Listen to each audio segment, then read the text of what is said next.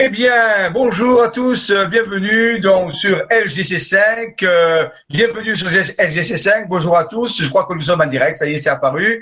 Ce soir, nous avons le plaisir de récupérer notre ami Robin, il est là, il va participer avec nous, il va s'occuper des questions, il va s'occuper des questions qu'il peut poser lui-même, des questions que vous allez poser vous, et ça va me permettre moi de me concentrer sur le diaporama. Donc Robin, je te salue, je te remercie d'être à l'antenne avec moi ce soir.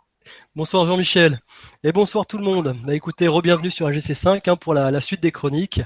Donc, euh, donc voilà, comme d'habitude, on attend euh, Jean-Michel et toutes ses infos avec impatience. Et, euh, et, donc, bah écoutez, je vous souhaite une très belle vibra pour ce soir. Et puis n'hésitez pas à poser vos questions. On est avec vous et c'est toujours avec grand plaisir. Merci Robin, merci Robin. Alors je vois qu'il y a déjà des questions, donc euh, bonjour à tous, bonsoir, merci, merci à tous. Voilà, donc euh, on va sans tarder commencer cette Vibra conférence sur la révélation des mystères d'Isadia. Robin peut à tout moment prendre, le, pas pour me poser, pour poser, pour arrêter poser des questions ou pour euh, peut-être aussi dire certaines choses. Bien sûr, il n'y a pas de problème. Euh, je vous pense que cette émission sera faite en deux parties parce qu'elle est assez vaste. On va euh, à peu près faire une heure et demie ce soir, puis on fera une heure et demie la prochaine fois où on finira, finira. On va, euh, peut dire, faire un peu le tour du dossier Isadia parce que ce dossier n'est jamais fini. Il est en continuelle, en perpétuelle euh, découverte. Et on va voir ce soir, on va s'attaquer à ce mythe moderne, à cette présence euh, Isadia. Alors, comme je l'ai dit tous les soirs, quand je fais des vidéoconférences. Je vous rappelle aussi avant de commencer qu'il y a aussi des Vibra ateliers. Et actuellement, on en est euh, au numéro 4, je crois, sur la reprogrammation quantique de l'ADN. Et donc, euh, ça, c'est aussi intéressant. Ça vous permet aussi de, faire des travaux pratiques et d'en apprendre un peu plus sur euh, comment reprogrammer son ADN pour pouvoir mieux vivre la transition planétaire actuelle. Donc, je vous rappelle que ces ateliers sont disponibles sur LGC5 dans, dans, le secteur Jean-Michel Raoux, libre accompagnement et accompagnement. Vous tapez Jean-Michel Raoux et vous tombez sur les ateliers et là vous pouvez euh, y participer avec plaisir. C'est plein de travaux pratiques et de choses efficaces. Voilà, donc nous allons commencer avec ce mystère Isadia et comme je disais, dans tout ce que je vais vous dire, rien n'est vrai, mais il est possible que certaines choses soient avérées. Il faut que vous en faisiez l'expérience. Vous pourrez prendre ça comme un mythe, comme une histoire, comme une belle histoire. Il était une fois euh, la Belle au Bois dormant ou Blanche-Neige. Ou alors, vous pouvez peut-être y réfléchir et peut-être, pourquoi pas, y trouver certains éléments qui vont vous servir dans votre quête. Donc, Robin, si tu le veux bien, nous allons, sans tarder, aller sur euh, partager l'écran et aller voir un petit peu ce. Euh, tu me dis, Robin, si on voit, est-ce que ça paraît? Est-ce que c'est bon, bon pour moi. Pour moi, tout est bon, donc on peut y aller. Alors, toujours dans le cadre de la FSV, la mission céleste. Je rappelle que FSV, ça veut dire aussi force sans visage. Alors, je vous le redis tout de suite, n'a rien d'occulte, n'a rien de mystérieux. Cette force sans visage, c'est un groupement de chercheurs qui s'occupe, euh, si vous voulez, avec des découvertes scientifiques et spirituelles, de faire de leur mieux pour que la transition planétaire se passe aussi de son mieux. Hein. Donc, c'est rien d'occulte, rien de caché. Elle est sa visage, je le rappelle, parce qu'elle peut prendre le visage de tout le monde, de tous les gens de bonne volonté. On peut dire aussi que c'est la, la, la force, la santé, la vitalité. Sa force, la, sa force, la santé, la vitalité. Donc, vous voyez, c'est une autre façon de voir. Elle est reliée à ce qu'on appelle la céleste mission, la céleste mission qui a été initialisée par M. Raymond Spinozzi, que je salue ce soir s'il m'écoute, et parce que je lui dis que nous sommes. Alors, actuellement, je suis en, en Alsace, vous voyez. J'ai commencé mon petit tour de France où je vais visiter les différents types de chercheurs, différentes équipes de chercheurs disséminés de la France entière. Et ça fait à peu près trois semaines que je suis parti avec ma compagne Marie-Josée. Et là, nous sommes actuellement en, en Alsace. Et nous allons partir après-demain à Poitiers. Donc c'est une grande distance. On va couper la France en deux et nous allons retrouver le groupe de Poitiers que je salue ce soir. S'il y en a qui m'écoute. Et je rappelle qu'il y a euh, un atelier, un séminaire à Poitiers le week-end prochain sur nos découvertes et aussi un voyage initiatique sur les traces des femmes euh, extraordinaires, la fée Mélusine, euh, Jeanne d'Arc, euh, sainte Radegonde, quatre jours à Poitiers, dans les environs de Poitiers, on va tester ces énergies et rencontrer ces personnages illustres dans un voyage initiatique. Voilà. Alors, si vous voulez, vous pouvez m'envoyer un email, je peux vous mettre en rapport avec les personnes qui organisent cela. Alors, Toujours pareil, ici, notre main avec son compas qui va désigner, qui va faire, on va utiliser mes la géométrie sacrée, la géographie sacrée, parfois la guématrie, pour pouvoir illustrer nos découvertes. Hein. Donc, rentrons dans le mythe, passons à travers le terrier d'Alice au Pays des Merveilles avec notre, notre compas. Hein. Allons-y, on y va.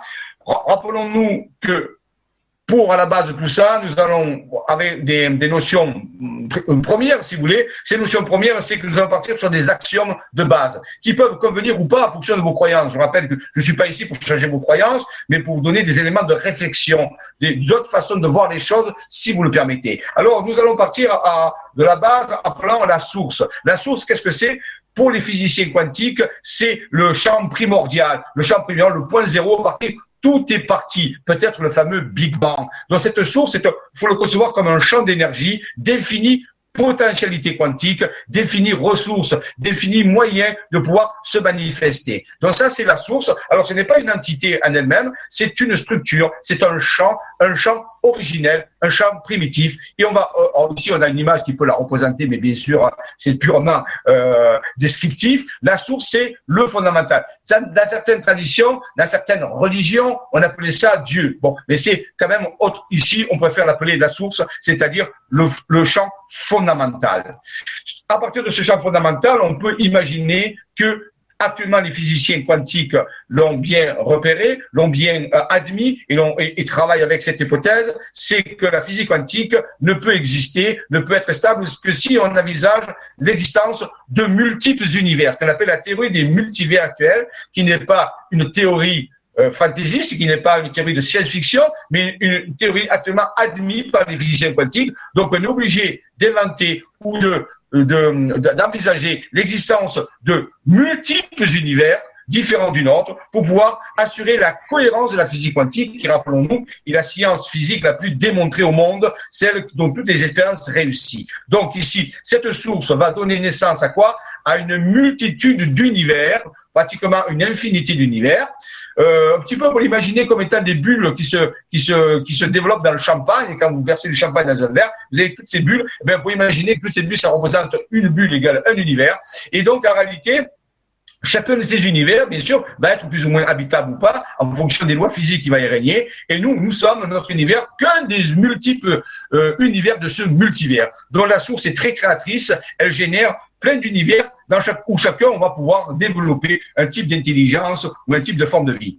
Alors, vous voyez ici, ce n'est plus une fiction. Vous avez un Science et Vie il y a de quelques années où on vous dit la vie serait quantique. Les révélations d'un physicien sur l'ADN. Donc, vous voyez qu'ici même la vie, le quantique atteint même le niveau de la biologie, donc en passant par la chimie, la chimie quantique, la biochimie quantique, ça c'est au niveau du cerveau, et maintenant on serait la vie, on utiliserait des phénomènes quantiques pour pouvoir se révéler. Donc on voit que le quantique c'est un peu comme une épidémie, une pandémie, ça s'étend, ça s'étend, ça s'étend.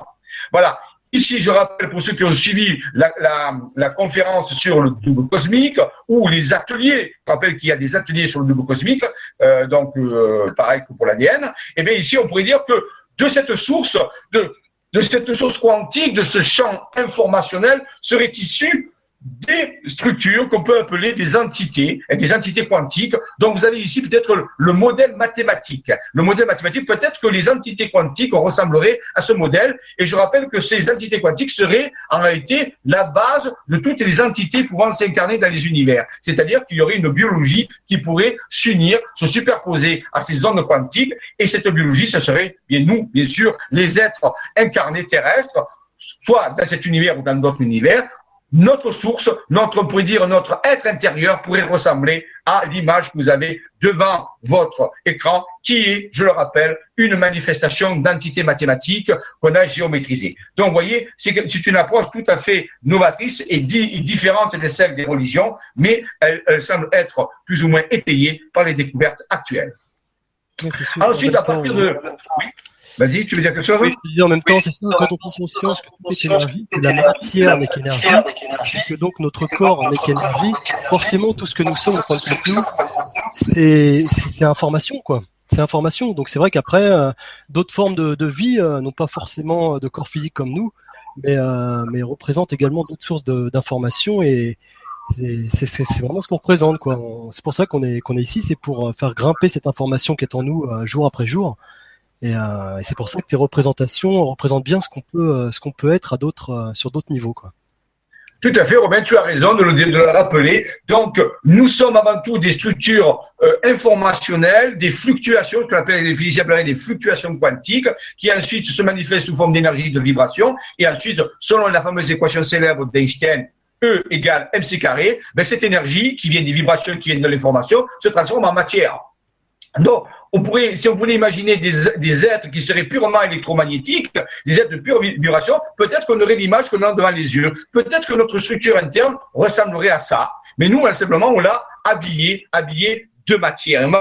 Donc, on peut dire, après la structure qu'on a vue tout à l'heure, peut-être qu'il existerait dans l'univers, dans l'univers, peut-être ce qu'on appelle les fameux êtres de lumière, des êtres qui sont de pur électromagnétisme et qui pourraient représenter, euh, qui seraient régis par des équations, pourquoi pas les décrire peut-être avec des équations très avancées en mathématiques, et ensuite, vous voyez, ils pourraient apparaître sous cette forme-là, qui sont des champs, des lignes de champs. Donc ça fait tout à fait étrange de voir ça, mais ça pourrait euh, être tout à fait envisageable. Si ensuite on continue la densification, ben, la structure que nous voulons de voir, je reviens en arrière, vous voyez par exemple ici, eh bien, si on la densifie un peu plus, si on y met un peu plus de matière, on obtiendrait la fameuse structure suivante, cette structure suivante qui, qui est un peu plus plus anthropoïde, et on voit qu'on on, aurait l'impression de voir quelqu'un avec des ailes. Je le rappelle, j'avais déjà parlé de ça, que peut-être que cette idée des anges, de ces êtres élevés euh, de lumière, serait simplement une perception qu'auraient eu certains hommes de, ou femmes de ces êtres électromagnétiques qui commencent à se densifier, et ils auraient, ils auraient confondu les ailes avec des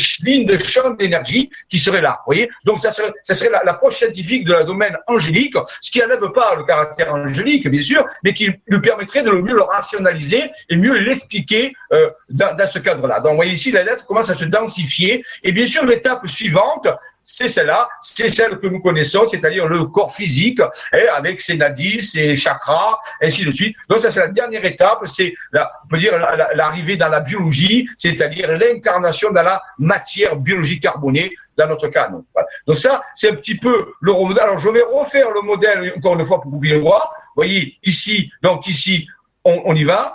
L'être purement électromagnétique, informationnel, notre être intérieur, qui à un moment donné commence à se densifier, densifier en vibration, en fréquence, qui lui-même se densifie encore un peu plus, et à la fin, on obtient l'être incarné, à ce niveau-là. Donc, oui, c'est à peu près le modèle que je proposerai. Bon, il est simple, il peut être perfectible, bien sûr, et, mais ça pourrait euh, rentrer dans le cadre de l'explication euh, de comment se formalise, comment la structure de l'information passe à l'énergie et ensuite passe à la matière biologique. Alors, peut-être qu'on peut imaginer qu'il y a des êtres ailleurs, dans d'autres univers, qui regardent ça d'une certaine façon et que leur structure, bien sûr, peut être tout à fait différente de la nôtre, et fois que peut-être que l'humanité euh, commence à s'habituer à envisager des formes de vie de façon différente. Hein. Ça, c'est vraiment important. Si elle veut un jour rencontrer des intelligences non humaines, il va falloir qu'elle apprenne à ouvrir son esprit, à envisager d'autres formes de corps, d'autres formes de d'entité. Ça, c'est important de le comprendre, au moins à ce niveau-là. Alors, je vais vous parler bien sûr de, des ADA, mais j'y viens, c'est une introduction. Ici, vous avez une belle image. On a parlé tout à l'heure des êtres ailés, des êtres ailés comme des anges. Bien ici, on a trouvé une image euh, donc d'une personne qui a peint ce tableau, et euh, j'ai superposé à ce personnage, qui a des ailes, bien sûr, ici, une, des structures géométriques, des, tria, des, des pyramides, et ces trois, ces quatre pyramides, en réalité, représentent un petit peu la structure géométrique de cette entité sur laquelle pourrait s'accorder, si vous voulez, sa vibration, son électromagnétisme. Donc, on voit ici que derrière un être qui a l'apparence de chair et de sang, on pourrait deviner derrière une forme de géométrie vibratoire. Voilà. Donc, et cet être tient entre les mains, on ne le voit pas bien ici, une spirale d'ADN de lumière. Elle porte cet ADN. Alors, l'ADN pourrait aussi avoir un support électromagnétique, un support vibratoire qui, petit à petit, se densifierait et bien sûr donnerait l'ADN physique des deux brins que nous connaissons actuellement. Oui, donc c'est toujours le même cheminement que nous pouvons avoir. Ici, nous avons une autre façon de voir la chose. Moi, j'ai un autre être qui a ses ailes ont disparu. C'est toujours une jeune femme très jolie qui tient dans ses mains des filaments d'ADN euh, de lumière et devant elle, il y a bien sûr des espèces de lianes qui apparaissent qui font, qui représentent l'ADN physique. Donc, voyez ici encore une autre façon de représenter ces différentes transformations de la structure informationnel, vibratoire et ensuite matériel, aussi bien pour l'ADN que pour le corps. La Terre elle-même, les planètes, n'échappent pas à ce modèle. Quand nous regardons la Terre de façon physique, nous la voyons comme en haut à gauche, mais quand nous la regarderions peut-être avec des lunettes spéciales ou avec une technologie spéciale, on pourrait voir que la Terre elle-même est structurée par un ensemble ce qu'on appelle de tores ou dispersères qui définirait en réalité les différents niveaux vibratoires, les différentes fréquences euh, qui pourraient abriter peut-être, pourquoi pas, différentes formes de vie, hein, toutes différentes sur la même planète. Donc on aurait ici affaire à une sorte de multidimensionnalité où les formes de vie habiteraient des niveaux de fréquences différents, tous supportés par une forme géométrique qui ici est une forme dite d'hypersphère ou de tor, euh, en, en, en, présentation fractale, c'est-à-dire c'est le même modèle, mais à des échelles différentes. Donc ça, c'est important de le comprendre. Ce sont les bases qu'il faut, je pense, envisager pour mieux comprendre le message dont nous parlons.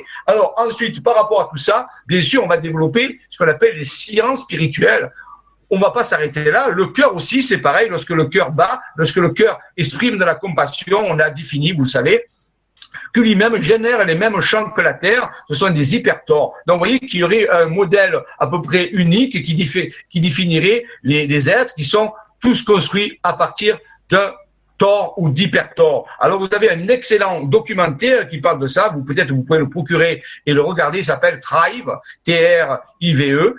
Euh, ah ben, tu as, raison.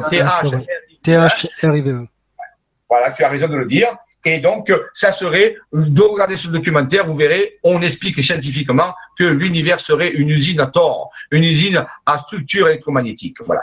Alors, bien sûr. Si je peux rebondir, Jean-Michel, là-dessus, tu vois, euh, c'est super intéressant ce que, ce que tu dis et ce qui est expliqué dans ce reportage. Ça montre qu'en fin de compte, le tort commence de l'atome, en fin de compte en passant par le corps humain, par la planète, par l'univers, on le retrouve à des multiples niveaux en fin de compte. Et on se rend compte que tout ce qui est petit se retrouve dans le grand.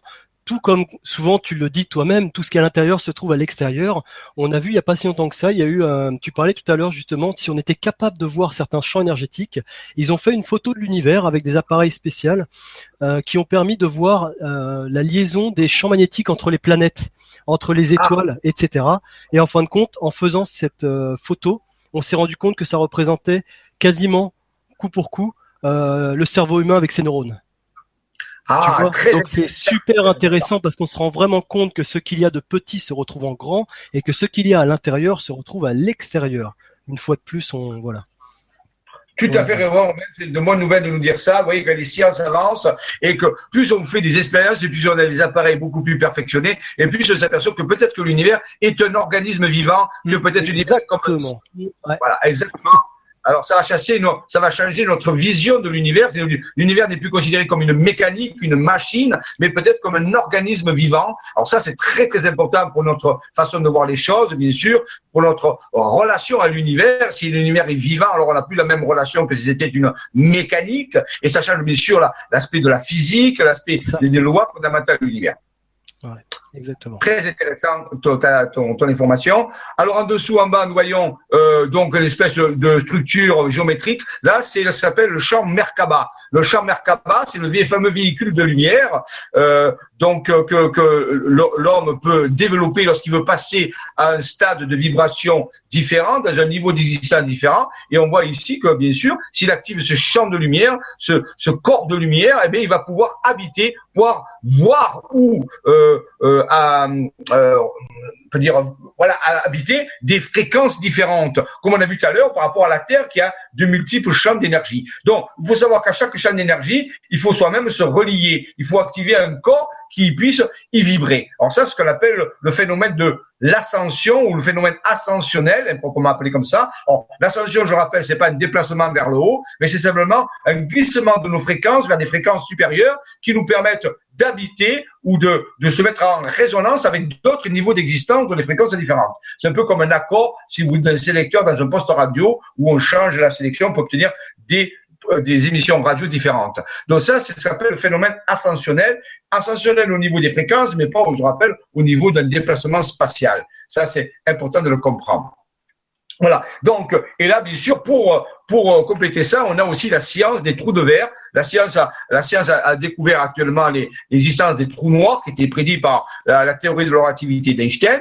Et maintenant, on sait que les trous noirs existent parce qu'on les a observés de façon indirecte dans notre galaxie, dans pratiquement toutes les autres galaxies. Et en réalité, ceci a donné aussi euh, l'idée des trous de verre, des trous de verre qui sont illustrés dans le feuilleton Stargate, qui se créent des passages, on peut dire, entre différents euh, endroits de l'univers de façon très rapide, hors temps, on peut dire en dehors de l'écoulement du temps, et s'appelle les trous de verre. Et je rappelle que M. Raymond Spinozzi, on en parlera une autre fois dans d'autres trucs, a découvert en Provence une géométrie qu'on voit ici à droite, une géométrie dessinée par des sommets de montagne qui représente une Stargate, une, une porte qui ouvrirait un trou de verre vers un ailleurs, vers un autre endroit de la Terre, ou peut-être un autre endroit dans l'espace, ou peut-être tout simplement aussi à l'intérieur de l'être, peut-être pour explorer les dimensions euh, intérieures de l'être, les dimensions électromagnétique de l'air. Donc, il y a sur Terre des géométries, des régions qui renferment des informations sur ces choses-là. Ça, c'est important aussi de le comprendre. Voilà, donc illustrer ce qu'on appelle un trou de verre.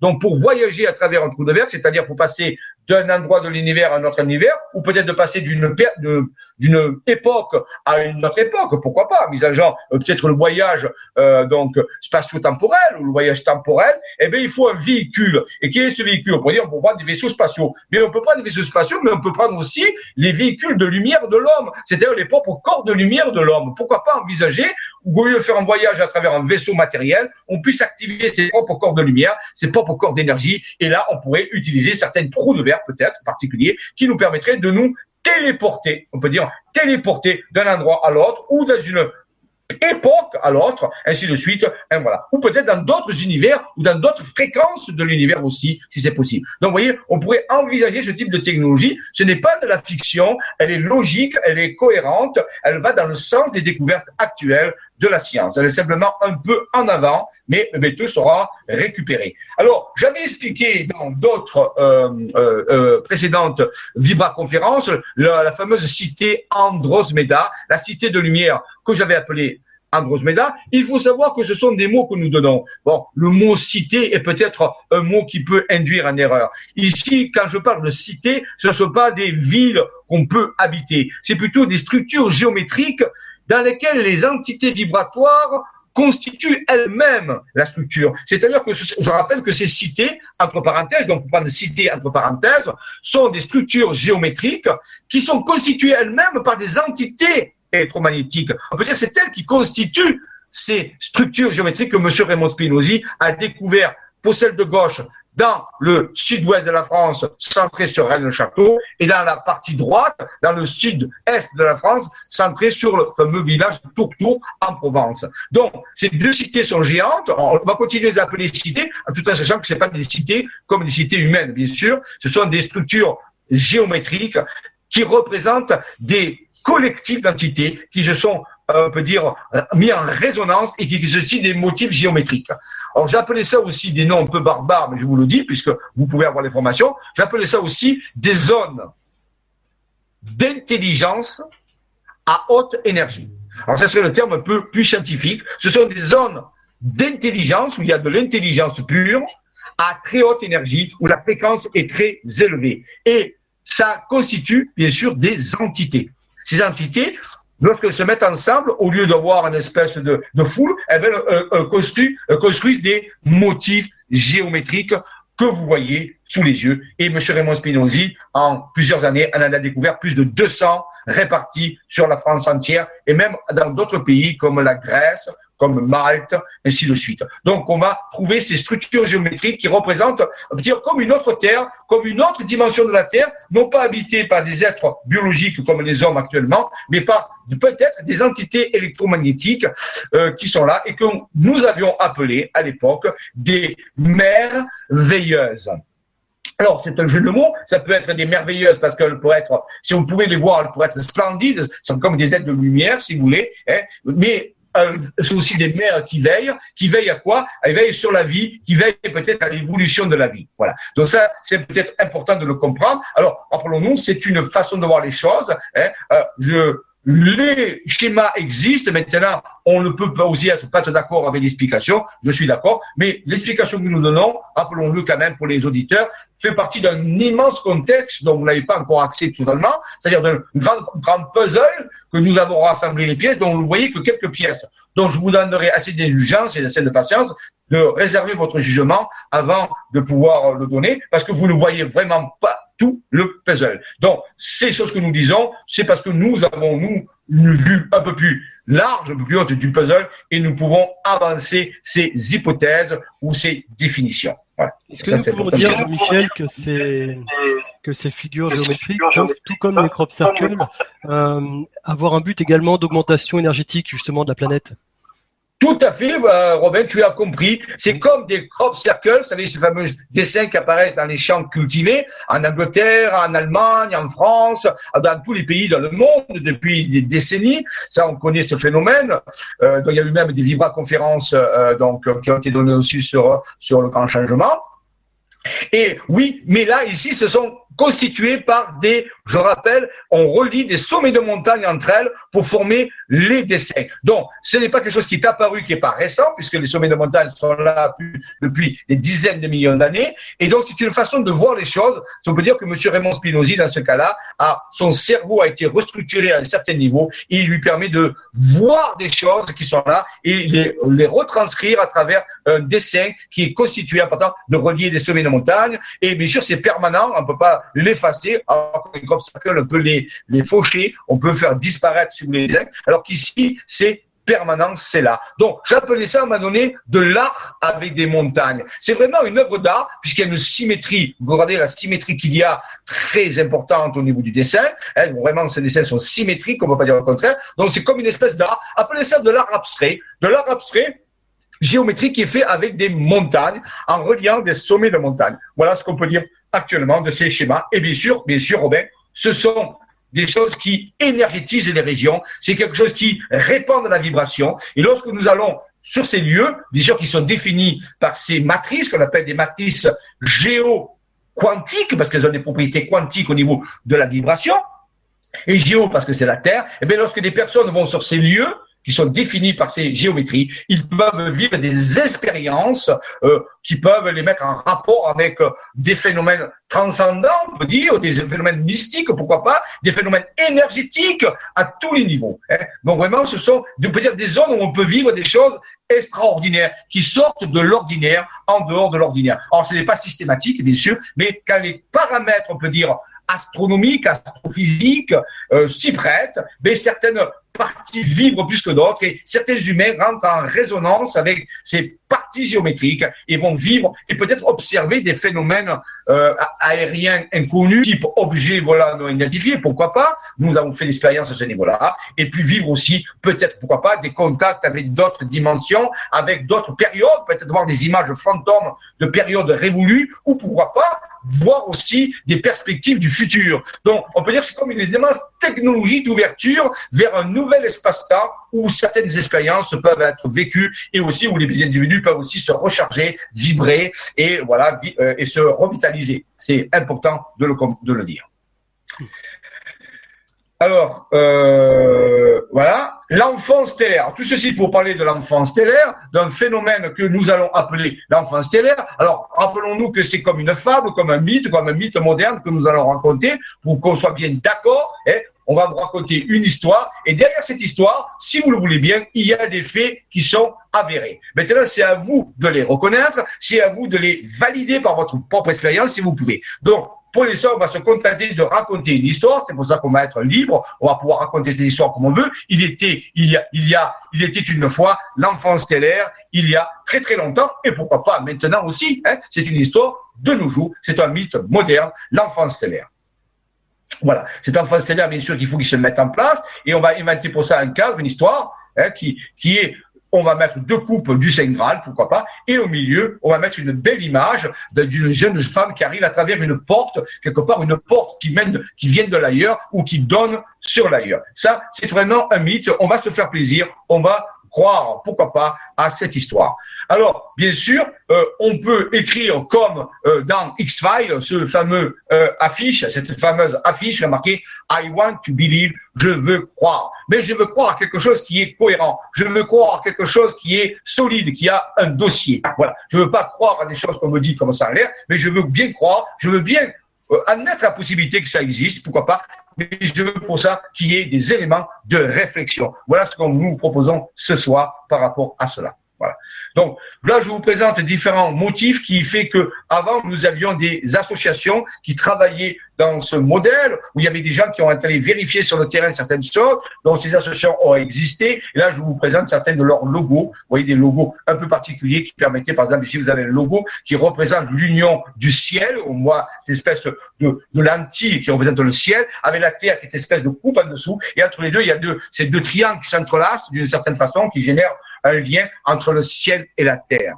Donc on peut dire que l'enfant stellaire est la concrétisation d'un lien, du quelque chose qui est venu du ciel et qui a rencontré la terre à un certain endroit. Alors attention, je veux vous donner un avertissement. Euh, si au-delà de cette image, votre réalité va peut-être changer définitivement. Alors les personnes sensibles sont priées de quitter l'écran et d'aller voir un, un, film ou une série. Mais si à partir de cette image, peut-être que votre réalité va changer définitivement. Ceci étant dit, nous passons à la suite. C'est une histoire comme Indiana Jones. Euh, ici, c'est pas à la recherche de l'arche perdue, mais c'est à la recherche de l'enfant ou celle qui va venir ou celle qui est en train de venir. C'est un profond mystère. Donc, Indy nous ouvre la voie. On y va. L'aventure continue. Allons-y. Rentrons dans le mystère. Allons-y avec Indy Raux. c'est parti. C'est pas Robin, c'est pas Robin hein, qui me contredira, hein, puisque c'est un personnage, Robin des Bois, qui eh aussi oui, je vous accompagne aussi. voilà, Robert. Alors, ce sont des personnages, on peut dire, de fiction ce soir qui viennent vous raconter cette histoire. Alors ici, il y a une pyramide fractale, donc il y a dans la fractalité une possibilité. On dit que la fractalité induit des dimensions euh, peut dire non entière. C'est-à-dire que dans les mathématiques, on nous prouve qu'il y a des dimensions entre le 1, le 2 et le 3. Et eh bien, il peut y avoir des, des dimensions qui sont 2,2 ou des dimensions qui sont 3,3, des dimensions décimales. Alors, on n'a pas l'habitude de vivre dans une réalité de 3,3 ou de 2,2, mais il faut savoir que ça existe mathématiquement. Et ces objets qui génèrent ces dimensions, on peut dire décimales, des dimensions non entières, sont des objets qui s'appellent des fractales. Ça existe. Donc ici, vous avez une représentation d'un objet dont la dimension est entre 2 et 3. Vous voyez, elle est entre 2 et 3, elle est un peu plus que 2, mais un peu moins que 3. Voilà. Donc ça existe, ce sont des étrangetés, ce qu'on appelle, des étrangetés mathématiques, mais c'est un peu comme ce soir, nous allons aller dans l'étrangeté. Voilà. Donc cette, cette étrangeté continue à se faire. Je rappelle que tout à l'heure, nous avons dit que nous allons parler de l'épure divine. L'épure divine, qu'est-ce que c'est? C'est la géométrie qui se cache derrière le corps biologique, la, la, géométrie électromagnétique, la géométrie hyperdimensionnelle qui se cache à nos yeux de matière. Alors nos yeux de matière ne peuvent pas la voir. Alors on peut dire, mais si nos yeux de matière ne peuvent pas la voir, comment pourrais-je un jour espérer la voir Mais vous, je veux, vous savez, bien sûr, vous savez déjà, que vous avez un autre œil, un autre œil qui est à l'intérieur de votre crâne, qui s'appelle la glande pinéale. Et vous savez que la glande pinéale a la même structure qu'un œil, il faut le savoir. C'est un œil, mais qui ne voit pas la lumière phénoménale, la lumière de l'extérieur, la lumière vous avez l'habitude de voir avec vos yeux physiques. Et cet, cet œil qui est euh, différent à lui régler pour percevoir des fréquences électromagnétiques différentes de celles de la lumière du soleil. Et c'est par cet œil que vous pourrez peut-être un jour voir cette épure divine, ces structures électromagnétiques qui sont invisibles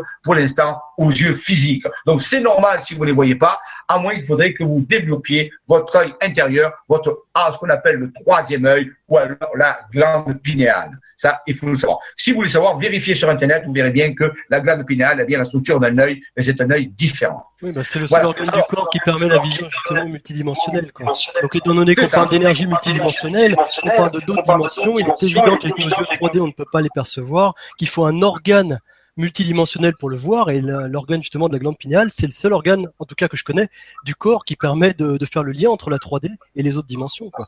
Tout à fait, tout à fait, euh, tout à fait. C'est pour ça que certaines personnes, en utilisant leurs yeux physiques, peuvent parfois utiliser en même temps leur œil, peut dire intérieur, et voir deux images, voir la dimension physique et voir la dimension au-delà du physique, différentes physiques, on appelle ça des médiums, si vous voulez, ou des clairvoyants, c'est-à-dire qu'ils utilisent les deux visions superposées. Ils voient à la fois le monde physique avec leurs yeux physiques, mais comme leur être, leur œil intérieur a été développé, a été ouvert, ils peuvent voir d'autres dimensions qui coexistent en même temps que la partie physique que les autres hommes ou femmes sur Terre ne peuvent pas voir parce que leur œil intérieur n'est pas encore ouvert. Mais rassurez-vous, ça va venir petit à petit. Ces yeux, cet œil intérieur va pouvoir s'ouvrir. Alors, on parlait tout à l'heure, tu as, je vous dit des crop circles. Et tout à l'heure, tu l'as dit, Romain, tu l'as parlé. Alors, ici, nous avons des exemples, puisqu'on est parti sur la pyramide tout à l'heure, la pyramide Frada. Nous voyons ici un exemple d'un crop circle qui représente une, un lever de soleil euh, derrière une pyramide. Voilà. Et en bas, nous avons un autre type de, de, de crop circle qui, qui est apparu dans les années 90, voilà, qui un peu illustré, hein, ce sont des modèles géométriques et des manifestations vibratoires. Donc, on peut dire que les crop circles, comme les matrices que nous avons tout à l'heure, manifestent quelque chose qu'on ne peut pas voir. Mais les crop circles, à travers des champs de luzerne, de maïs ou de, ou de colza, et les, les, les, les matrices géoquantiques, c'est à travers des sommets de montagne tous les deux manifestent quelque chose que les yeux physiques ne verraient pas si on ne faisait pas le dessin, si on ne créait pas les, les, les, liens entre ces points pour faire apparaître le motif qui est caché derrière. On peut dire ça. Hein voilà, donc l'univers, comme dirait Trater, l'univers infini, notre mission, parcourir l'univers. Il faut savoir que, d'après les scientifiques actuels, il faut être prudent parce que la science donne des données actuelles qui peuvent changer au cours du temps, ça c'est beaucoup vu. Eh bien, actuellement, notre univers physique, je rappelle qu'il est peut-être qu'un des multiples univers qui existent dans euh, les multivers, on peut dire, de, euh, de nos structures, eh bien, notre univers physique, les scientifiques estiment actuellement en gros que serait constitué de de 200 milliards de galaxies. 200 milliards de galaxies, c'est peu ce que vous voyez là sous les yeux. Ça, ce sont des galaxies. Et chacune des galaxies, en moyenne, parce qu'il y a des galaxies qui sont plus ou moins grandes, pourrait abriter entre 50 et 200 milliards d'étoiles. Donc ça en fait pas mal d'étoiles dans l'univers si on multiplie le nombre de galaxies par le nombre d'étoiles par galaxie et chaque étoile pouvant abriter plus ou moins quelques planètes vivantes, ça faudrait que dans l'univers, la vie serait sûrement probable et beaucoup plus répandue qu'on pourrait le penser. Rien que le calcul des probabilités nous le montre. Donc ça veut dire qu'on a un univers qui est vraiment qui regorge de vie, mais peut-être sous différents aspects.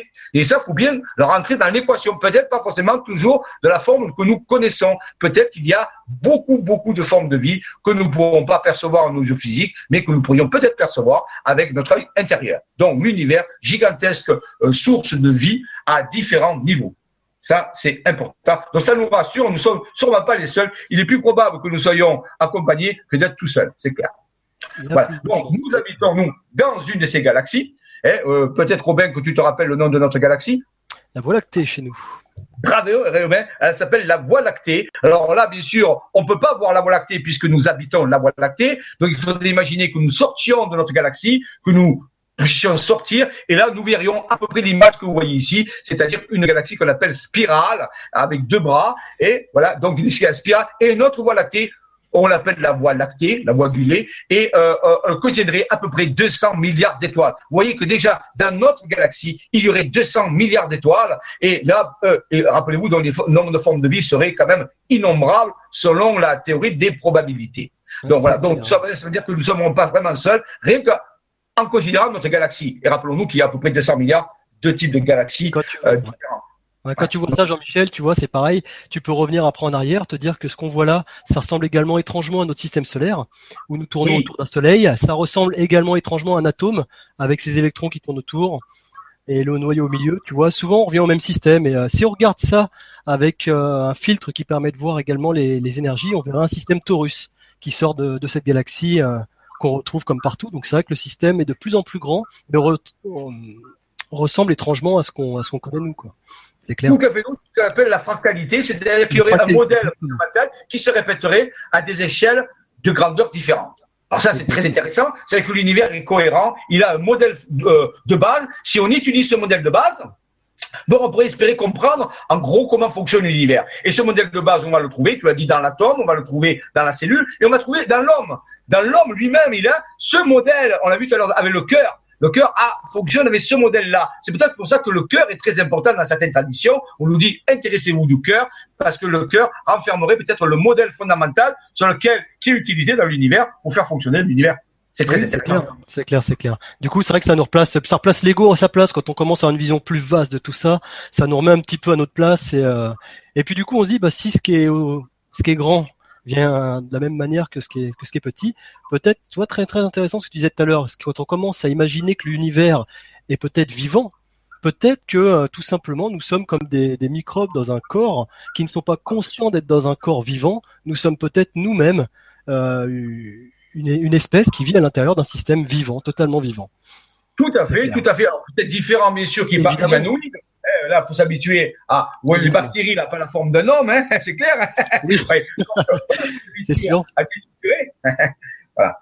Alors, c'est quelque chose de très intéressant, euh, Robin. Si nous envisageons que l'univers est vivant, si l'univers est vivant, peut-être que une des caractéristiques de la vie, c'est de se reproduire, d'accord, euh. Robin Une des caractéristiques de la vie biologique, c'est de se nourrir, d'excréter, d'évacuer euh, le, le, déchet de la nourriture, ça c'est ok, mais ben, une fonction très importante, c'est la reproduction, la reproduction cellulaire et à la base de la, de, la vie, de, de la, de, l'évolution de la vie, c'est clair, c'est indéniable. Donc, si l'univers est vivant et on voit qu'il y a des éléments, actuellement les scientifiques, certains scientifiques pensent vraiment qu'on a affaire à quelque chose qui est vivant, je l'ai parlé tout à l'heure, et en réalité, eh bien, il pourrait peut-être, pourquoi pas, générer une progéniture. Alors, ça, ça me fout, hein, quelque part, une progéniture qui serait issue ben, de, ce, de cet univers. Pourquoi pas? Alors on dit, oh là attention, vers où on va? Mais peut-être, pourquoi pas On peut l'envisager, ça serait logique. Et cette progéniture, quelle forme aurait-elle?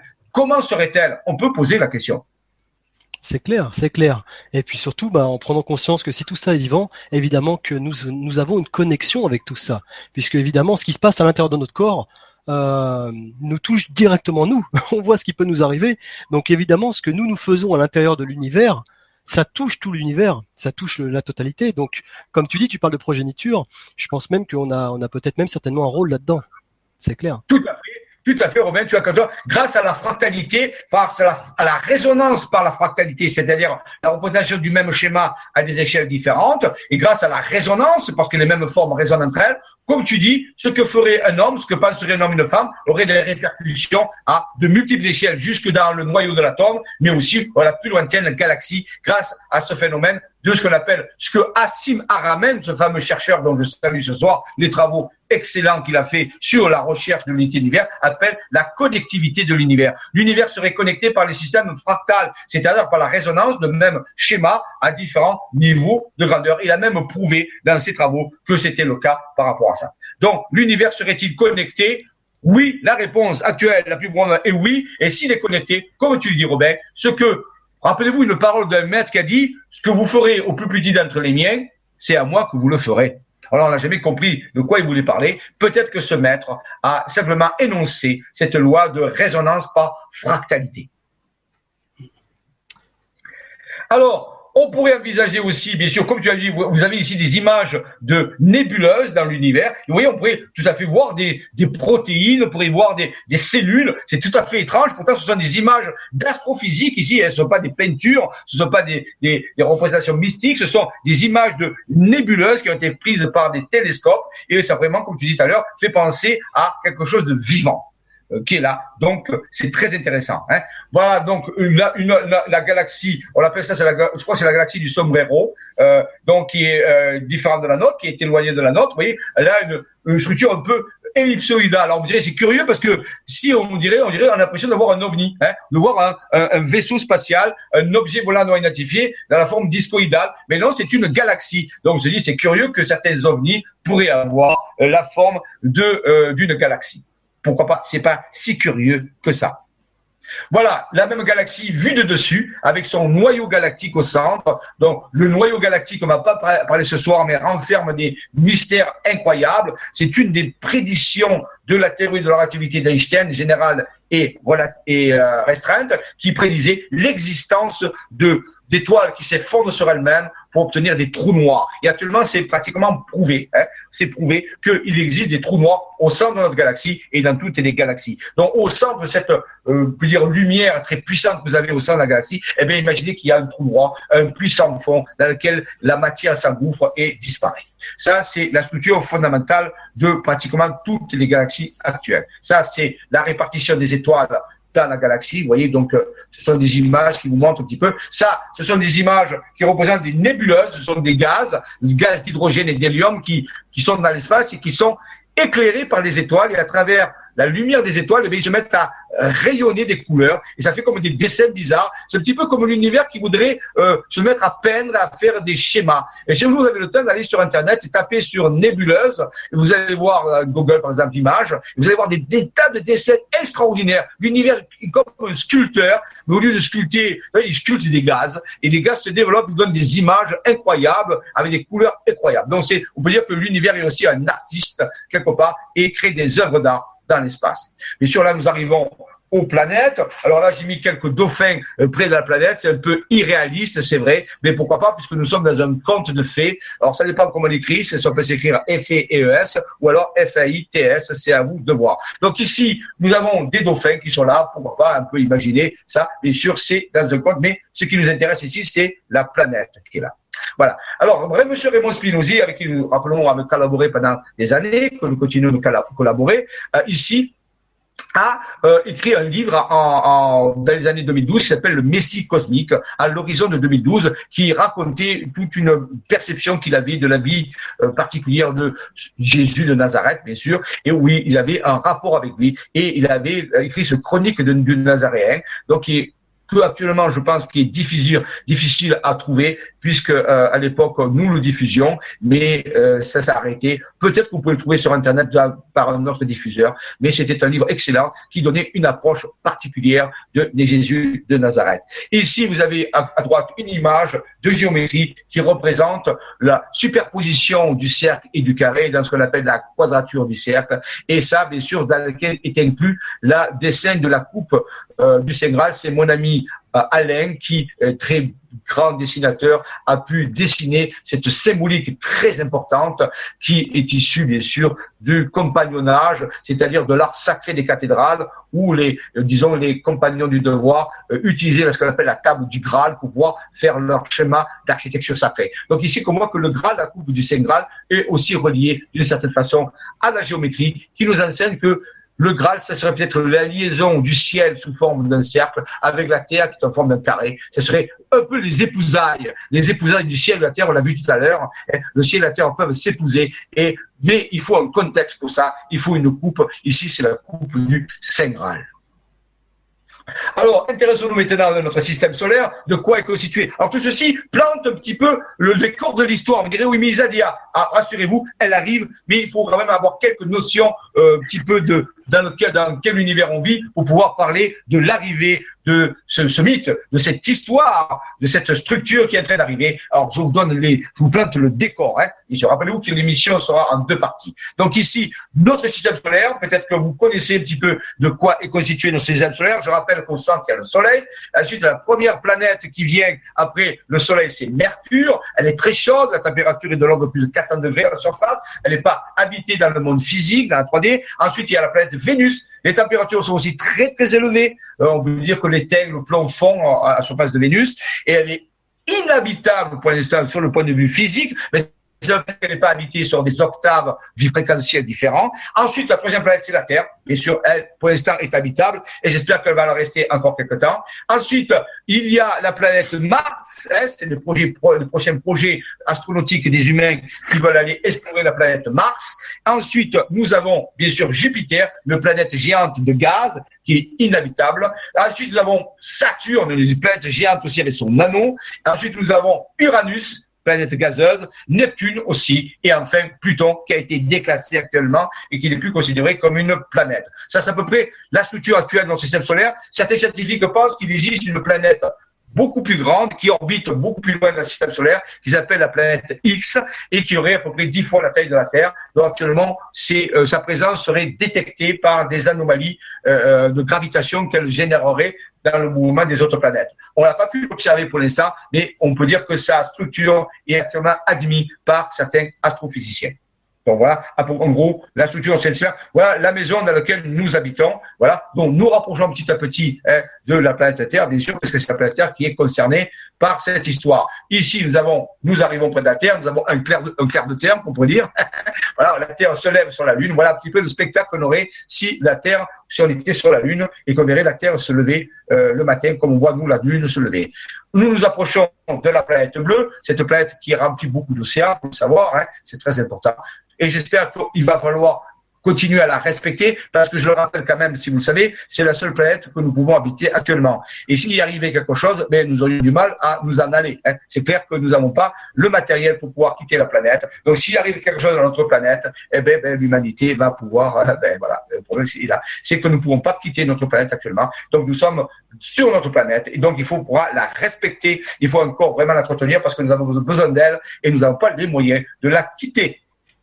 Alors, dans les temps anciens, on peut envisager, pourquoi pas, il y a certaines hypothèses qui disent que peut-être que ces fameux visiteurs d'autres des étoiles ont pu venir dans les temps anciens. Ici, on a une espèce de tableau un peu, un peu, un peu fiction qui nous illustrerait la venue, pourquoi pas, d'être des étoiles d'ailleurs, pourquoi pas, et qui serait apparu bien sûr à des époques plus anciennes. Ici on voit Stonehenge par exemple. Donc pourquoi pas, c'est pour envisager que peut-être notre Terre a été visitée depuis des temps immémoriaux, alors que nous attendions toujours que les extraterrestres arrivent. Peut-être que certaines formes d'intelligence humaine sont déjà là depuis longtemps peut-être qu'on pourrait envisager que retourner le problème en disant, au lieu de dire quand est-ce qu'ils vont arriver, peut-être on dirait, est-ce qu'ils n'ont pas été présents déjà et est-ce qu'ils ont laissé des traces? Alors il y a d'admirables émissions sur YouTube, hein, euh, le, Alien, c'est les dossiers d'Alien, ancienne Alien, on appelle ça, et bien qui donnent des, éléments très, euh, on peut dire cohérents, très rationnels, qui expliqueraient la trace qu'on pourrait trouver sur Terre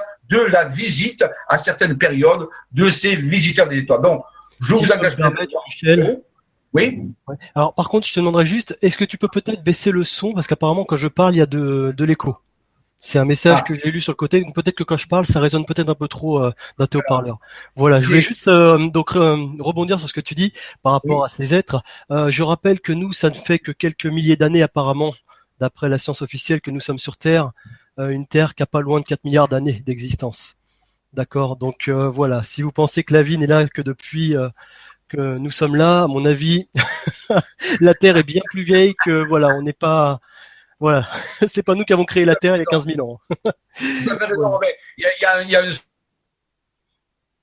depuis un par rapport à, à, la viabilité de la Terre. Elle divise ici, admettons que l'homme soit là depuis 100 000 ans. Faites la division de 100 000 ans par 4 milliards, 4 milliards, vous obtiendrez le pourcentage, en multipliant par 100, vous obtiendrez le pourcentage. bah oui, ce sont des réflexions qui sont toutes simples, mais au final, il n'y a, pas besoin, il y a des fois de choses bien compliquées pour comprendre les choses, quoi. Nous, allez, ça fait 100 000 ans qu'on est là, la planète, la planète a 4 milliards d'années. Qu'est-ce qui s'est passé avant? Voilà. Hein. La vie s'est pas développée comme ça. Bon, ça peut, c'est des petites réflexions, des petits, des, voilà, des petites choses qu'on lance comme ça, mais qui peuvent mener à, à des réflexions plus grandes. Tout à fait, Robin, tu as raison. Parfois, des simples réflexions peuvent nous amener à faire des découvertes euh, logiques. Ici, donc on pourrait dire que la Terre était formée, on a déjà parlé de ça, et donc euh, je ne vais pas revenir sur le dossier de Crop Circle, puisque certaines personnes en ont bien parlé sur le, grand changement, donc vous référez à ces, à ces émissions qui ont été bien faites, mais on peut dire donc que la Terre est informée, est informée par des fréquences, est informée par des messages, par des informations, est-ce qu'on est capable de les décrypter? Est-ce qu'on est capable de s'y intéresser? C'est ça qu'il faut savoir. Donc, on semble, il semble qu'on nous parle de différentes façons. On l'a vu ici par les crop circles, par les, par les matrices quantiques et par d'autres formes aussi, bien sûr. Mais est-ce qu'on est capable de s'y intéresser? Est-ce qu'on est capable de décoder cette communication? Et dans le cas où on pourrait le faire, qu'est-ce que ça dit? Qu'est-ce que ça nous dit? De quoi ça nous parle? C'est la question qu'on pourrait se poser légitimement. OK? Voilà. Donc ici, on a une représentation, pourquoi pas, de certaines scènes qui auraient pu exister, je veux dire, dans le passé. Je vous, dis bien que c'est, on peut l'envisager. Hein. Simplement, je vous demande d'ouvrir votre esprit, de dire, est-ce que c'est ça, c'est aussi incroyable que ça le paraît. Eh bien, si on étudie l'histoire parallèle ou d'autres faits que celles qui sont donnés, certaines choses vont aller peut-être, pourquoi pas, dans ce sens-là. Donc, c'est une ouverture d'esprit dont nous avons besoin. Hein. voilà, appelons-nous hein, cette pyramide avec ce crop circle euh, qui, appelé, on peut faire la comparaison par rapport à ça. Je rappelle aussi que la, découverte de Boval, du chercheur Boval, a montré que les trois pyramides du plateau de Gizeh n'étaient pas alignées, comme on le pensait, mais étaient sur une portion d'une spirale et pouvaient représenter, alors certains, je sais que remettent en question ça, mais je vous garantis qu'il faut s'y pencher dessus, peut-être que les trois pyramides du plateau de Gizeh pourraient représenter, pourquoi pas, le, la, la, dire l'alignement, la ceinture d'Orion, qui fait partie de la constellation d'Orion. Alors, ça serait très intéressant si les Égyptiens avaient essayé de représenter euh, sur le sol un élément d'une constellation qu'ils voyaient, à l'époque on la voyait, pourquoi ont-ils représenté cette constellation? Pourquoi ont-ils représenté l'élément, ont pris la peine de construire ces structures extraordinaires? Je rappelle actuellement on est incapable de construire, c'est fait. actuellement avec la technologie que nous avons, nous ne pouvons pas construire prétendre construire ces structures-là, qui ont plusieurs milliers d'années. Hein. Je vais rester humble pour on va dire plusieurs milliers d'années. Et en réalité, elles sont toujours debout. Alors, donc, pourquoi les Égyptiens ont pris ce, cette peine? Pour euh, simplement pourquoi? Quel message ils ont voulu nous envoyer par rapport à ça? Donc ça, c'est des questions qu'on peut se poser, vous voyez. Il s'agit bien de la, de la civilisation égyptienne qui les a créés, bien sûr. Voilà. Donc, c'est la civilisation qui les a créés on peut émettre cette hypothèse. Peut-être qu'en étudiant ça, on va découvrir d'autres choses, mais pour l'instant, il faut quand même partir de cette hypothèse. Admettons que c'est la civilisation égyptienne qui a construit au moins, certaines de ces pyramides. Et pourquoi ils ont-elles construit comme ça? Et pourquoi ont-elles une position si particulière? Et pourquoi reflètent-elles certains schémas dans le ciel? C'est la question qu'on peut légitimement se poser.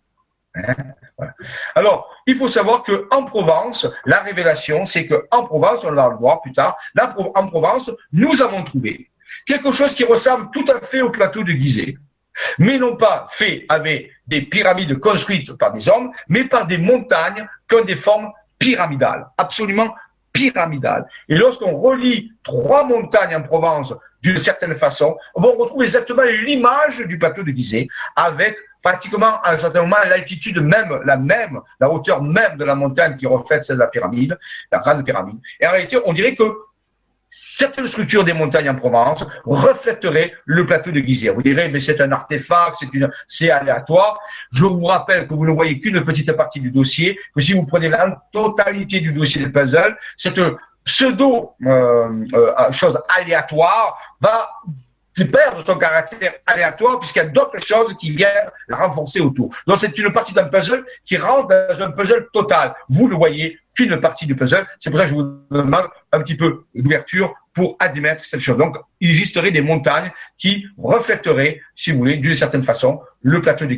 Eh bien, cette région dans laquelle cette chose arrive. C'est une région très particulière dans le sud-est de la France qui porte un nom que les anciens connaissaient, qui maintenant a disparu de la carte et qui porte un autre nom. Mais à l'époque, on appelait cette structure Théopolis.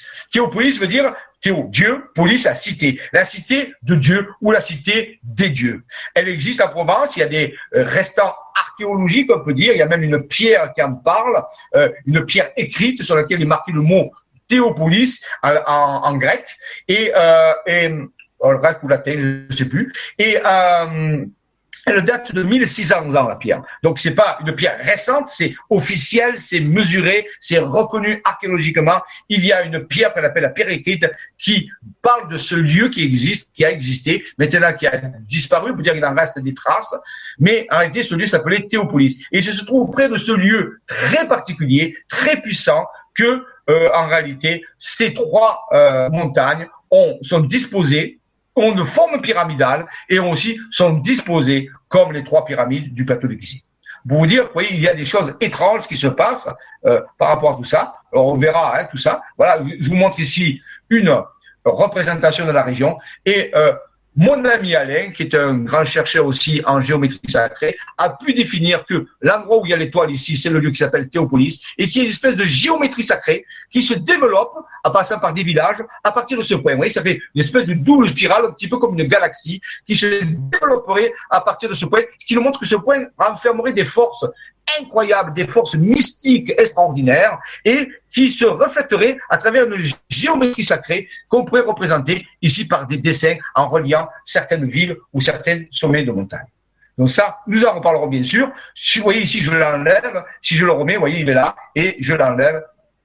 Voit ici la carte telle que telle qu'on peut la voir. Et le lieu s'appelle actuellement Saint-Génièse ou le Rocher de Dromont. C'est le nom moderne qu'on a donné à ce lieu, mais je vous garantis que c'est vrai, officiel. Et ça, vous pouvez vérifier à la bibliothèque de l'endroit qui s'appelle Sisteron. Dans la bibliothèque de Sisteron, vous avez l'ancien des documents qui certifient que le lieu s'appelait, il y a 1600 ans, Théopolis, la cité des dieux. Ça, c'est un fait avéré. Alors, on pourrait s'amuser, puisqu'on est dans un mythe, peut-être que vous voyez, si vous voyez le contour des routes, le contour des routes rouges qui entourent un petit peu cette, cette structure de Théopolis, on pourrait imaginer qu'elle elle forme comme un visage. Moi, ça fait toujours passer un visage. Vers le bas, on a le menton, et en haut, on a le, sommet de la tête avec des cheveux. Et là, me, suis amusé à euh, faire apparaître comme un visage. oui, on s'est amusé, c'est le fait. Mais pourquoi pas? Pourquoi pas? On pourrait envisager que c'est comme un visage. Mais c'est dessiné par les routes, les routes qui font le contour du village. Vous voyez, on rentre dans le mythe, petit à petit, on, avance tranquillement, on rentre ce que dans les Templiers on appelait le templum ou le templi secretum, le temple secret, la chose cachée euh, qu'il faut voir d'une certaine façon avec ses yeux, non peut-être plus avec ses yeux physiques, mais avec ses yeux on peut dire intérieur, dont on a parlé tout à l'heure. Donc c'est le Templi Secretum, un sceau des Templiers. Peut-être que les Templiers connaissaient ces choses-là. Peut-être qu'ils avaient un regard. C'est pas les seuls, attention, hein, mais on peut dire qu'ils avaient un regard et qu'ils ont codé ça dans une forme de savoir particulière. Alors, bien sûr, pour se rappeler de tout ça, il faut faire appel à ce qu'on appelle des mémoires ancestrales. Des mémoires ancestrales où il y avait d'autres mythes, où il y avait d'autres histoires. Rappelez-vous de l'histoire de Arthur et des chevaliers de la table ronde avec la fée Viviane, la fameuse dame du lac, qui a donné à Lancelot la fameuse épée, hein, hein.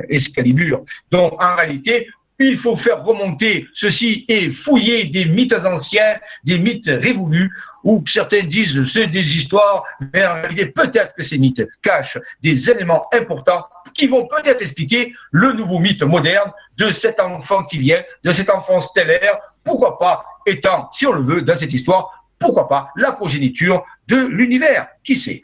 On va rentrer dans le mythe, dans l'histoire.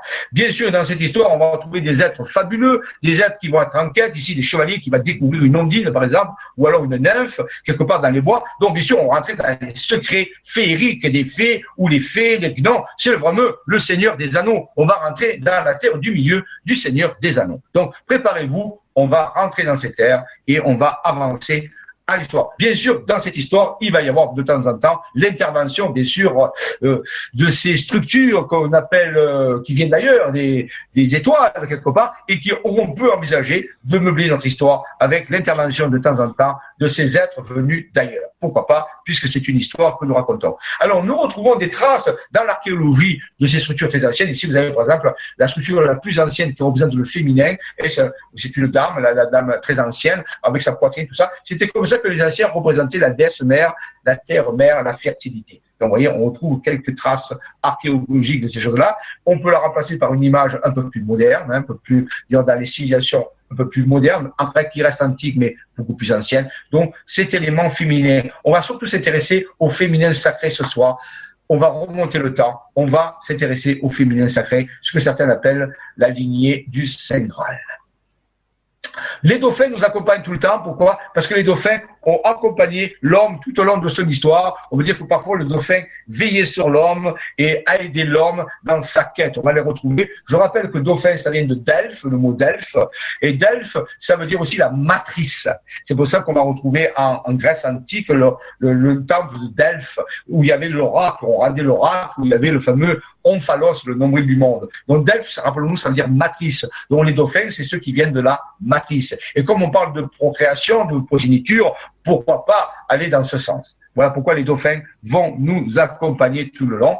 Et ici, bien sûr, dans les temps anciens, on va interroger les oracles, on va interroger ceux qui détiennent, comme le sphinx ou la sphinx, ou pourquoi pas des oracles de Delphes, qui détiennent des informations qui nous seront nécessaires pour que nous puissions comprendre quel est ce mythe moderne de cet enfant qui est en train de venir, de cet enfant stellaire, de cette progéniture de l'univers dans notre histoire, bien sûr. Voilà, on peut l'imaginer aussi. Ce sont des images qui font rêver. Elles sont là pour illustrer différents types de personnages qui vont pouvoir nous apporter chacun des informations. Ici, pourquoi pas voyager dans le temps à travers des tunnels temporels, on a vu tout à l'heure avec les fameuses trous de verre, voyager dans le temps et pourquoi pas engrammer des, des images, des images des temps passés qui renferment aussi des informations si nous sommes capables de les décoder. Si je peux me permettre, tu vois, Jean-Michel, c'est exactement ce que tu dis, tu vois. Tu parlais tout à l'heure des donc des géoglyphes qui ne sont pas apparus comme ça, qui sont là depuis tout, toujours en réalité, sauf que certaines personnes aujourd'hui sont, de par un point de vue différent qui évolue, capables de les voir aujourd'hui apparaître. C'est pas qu'elles viennent d'apparaître, c'est qu'on est aujourd'hui capable de les voir parce que notre point de vue évolue. À travers ces mythes, à travers beaucoup de choses, en faisant évoluer notre point de vue, en ouvrant notre esprit, on arrive à se rendre compte qu'il y a plusieurs niveaux de lecture de ce qu'on voit. Il y a la lecture physique ou l'écoute physique d'un conte, d'un mythe, et il y a la compréhension plus vaste qui, explique que euh, souvent il y a des messages derrière tous ces mythes. Il y a des choses, euh, des choses plus profondes. Donc c'est vrai que c'est intéressant de reprendre ça, mais de se rendre compte qu'il y a plusieurs niveaux de compréhension et que tout ça va justement nous permet en fin de compte de nous faire travailler pour nous faire évoluer, pour faire évoluer notre compréhension et nos points de vue, parce que c'est vrai que ce vers quoi on va euh, nous fait fortement travailler pour euh, nous faire lâcher euh, bah, ce qu'on ce qu'on a l'habitude en fin de compte de connaître. Hein. C'est clair. Tout à fait, Robin. Peut-être que ça nous prépare à un avenir différent. Peut-être que ça prépare nos cerveaux à euh, fonctionner de façon différente. Peut-être parce qu'on va rencontrer justement, peut-être les fondateurs de ces mythes. Peut-être qu'on va rencontrer des archétypes, des formes archétypales très anciennes de l'univers, qui va falloir s'entraîner à les percevoir d'une façon différente, à faire fonctionner notre cerveau et nos yeux d'une façon différente. Donc ces mythes, comme tu le dis, Robin, sont des bons euh, motifs d'entraînement, bons motifs de formation, on peut dire pédagogique. C'est comme une pédagogie en image où on va habituer notre cerveau à voir au-delà de, la, de notre horizon actuel, de notre horizon ordinaire. c'est clair, Tout ça, c'est des exercices. Il hein. faut pas hésiter. Euh, tout, tout, tout ce que Jean-Michel vous, vous montre, notamment au niveau des cartes. N'hésitez pas à reprendre vous-même vos propres cartes et à regarder par vous-même. Vous verrez, ça vous fera travailler et, et vous verrez les choses un peu autrement. Tout à fait, c'est comme un programme d'entraînement à préparer à un grand événement ou une série de grands événements où nous allons mettre en présence de choses dont nous n'avons pas l'habitude. Donc ici, nous avons par exemple la représentation un petit peu de cet être initié qui tient son bâton avec une forme de dragon et derrière lui se trouve cette jeune femme. C'est un petit peu comme euh, une égérie, comme si il était guidé par son intuition féminine, ce féminin sacré qui va guider l'homme dans sa quête. Donc il y a toujours, on me dire, un homme, une, une femme, une euh, une idée, une vibration féminine qui l'accompagne. C'est peut-être son côté féminin à lui, mais ça peut être aussi euh, autre chose. Donc ce côté féminin, il ne faut pas le négliger, il faut l'accepter et travailler avec nous. C'est peut-être cette intuition qui nous guide. Alors on pourrait dire terribilis locus iste, ce lieu est terrible. Il est terrible pourquoi? Parce qu'il va nous révéler à des choses que nous n'avons pas l'habitude de voir. Or peut-être que nous n'avons pas envie de les voir ces choses-là. Alors dans ce cas-là, l'aventure s'arrête, on ferme le livre et nous allons ailleurs. Mais par contre, si vous voulez rentrer dans ce terrible locus, dans ce lieu terrible qui peut être terrible, non pas mauvais, mais terrible, extraordinaire, parce qu'on peut dire aussi terrible, c'est extraordinaire. On peut dire c'est un lieu extraordinaire et il va nous révéler des choses qui sortent de l'ordinaire. Alors allons-y lentement, hein, bien sûr. Rappelons-nous que Jacob l'a dit, terribilis locus iste, c'est lieu est terrible, car c'est la maison de Dieu. Jacob nous dit d'une certaine façon dans l'Ancien Testament. Donc c'est la maison de Dieu, mais de quel Dieu On a vu tout à l'heure, c'est la source, ces fréquences vibratoires, ces choses qui sont là. Donc peut-être rentrons dans cette maison et allons voir quel type de Dieu on va trouver derrière tout ça. Alors, il faut bien sûr, pour cela, dans toute l'histoire, recevoir l'appel. Un héros qui part à la quête va recevoir à un moment donné l'appel. Il faut bien sûr tendre l'oreille, pas l'oreille physique dans ce cas-là, mais l'oreille intérieure. Il faut développer cet entendement, cette clairaudience, parce que l'appel parfois est comme un murmure. Il n'est pas forcément très fort. Donc il faut tendre l'oreille, il faut être attentif, il faut l'entendre plusieurs fois pour bien savoir que c'est l'appel. Et une fois qu'on a entendu l'appel, Et qu'est-ce qu'on fait? On y répond ou est-ce qu'on n'y répond pas? Si on n'y répond pas, de nouveau pareil, l'aventure s'arrête et c'est fini. C'est un peu la pilule bleue, la pilule rouge dans Matrix, bien sûr. Mais dès que l'appel apparaît, si vous, vous répondez à l'appel, vous prenez la pilule rouge et là, vous rentrez dans le terrier d'Alice au Pays des Merveilles. Et là, il va falloir changer votre façon de voir si vous voulez continuer votre voyage. Pour cela, il faut s'entraîner. Donc, l'appel, on va entrer dans les légendes, ici, la légende d'Isis. Alors, on a des mythes anciens, comme les mythes d'Isis au niveau des Égyptiens. On va voir les dieux comme Zeus euh, chez les Grecs. On va voir d'autres. Donc, il va falloir s'intéresser à différents types de mythes, différentes histoires, pour se former, pour essayer de comprendre comment ça marche. Donc, je vous engage à peut-être à, à, étudier les mythes, certains mythes d'une certaine façon, euh, non pas comme étant des contes de faits, FLES, mais des comptes de FLTS, et de pouvoir en retirer l'essentiel pour comprendre comment ça marche. Donc ici, on a la légende d'Isis, mais on peut avoir d'autres types de légendes aussi, bien sûr. La légende des frères de l'espace, les légende des visiteurs d'ailleurs. Là aussi, c'est pareil, on peut l'aborder comme une légende, pourquoi pas, mais peut-être que derrière ça, il y a des faits avérés, c'est amener l'enquête. Donc, vous voyez, tous les personnages sont là, on les retrouve. Les Templiers, les Chevaliers, bien sûr, ils sont toujours présents, ils ont toujours une quête, et parfois c'est une quête vraiment mystique, la quête du Saint Graal, hein, c'est important, mais ils vivent des aventures, ils vivent des histoires extraordinaires. Voilà, on a parlé des, Templiers, hein, on, on, montre leur présence,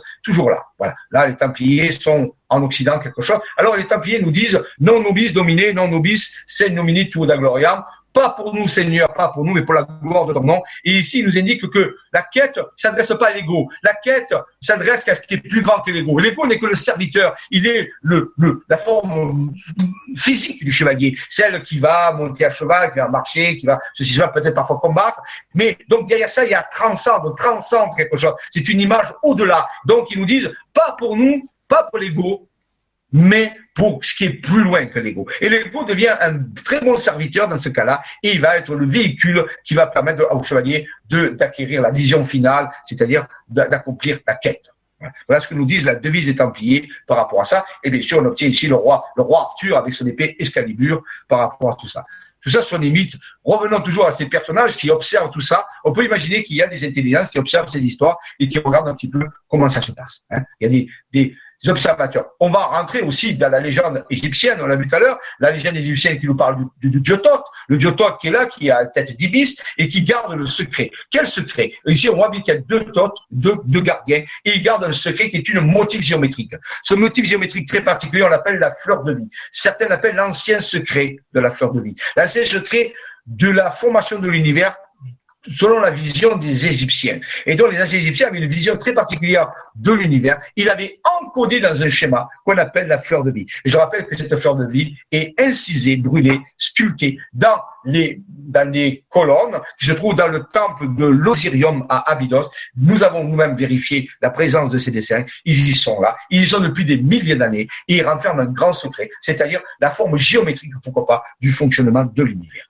Donc, vous voyez, il y a des secrets à avoir. Il faut passer des gardiens. Il faut ces gardiens gardent ces secrets. Il nous faut, comme on l'a dit tout à l'heure, jeter un regard différent, un regard beaucoup plus profond, ce que j'appellerais une profondeur de regard, pas s'arrêter à la superficie, mais apprendre à regarder au-delà, et certains diraient au-delà de nos rêves.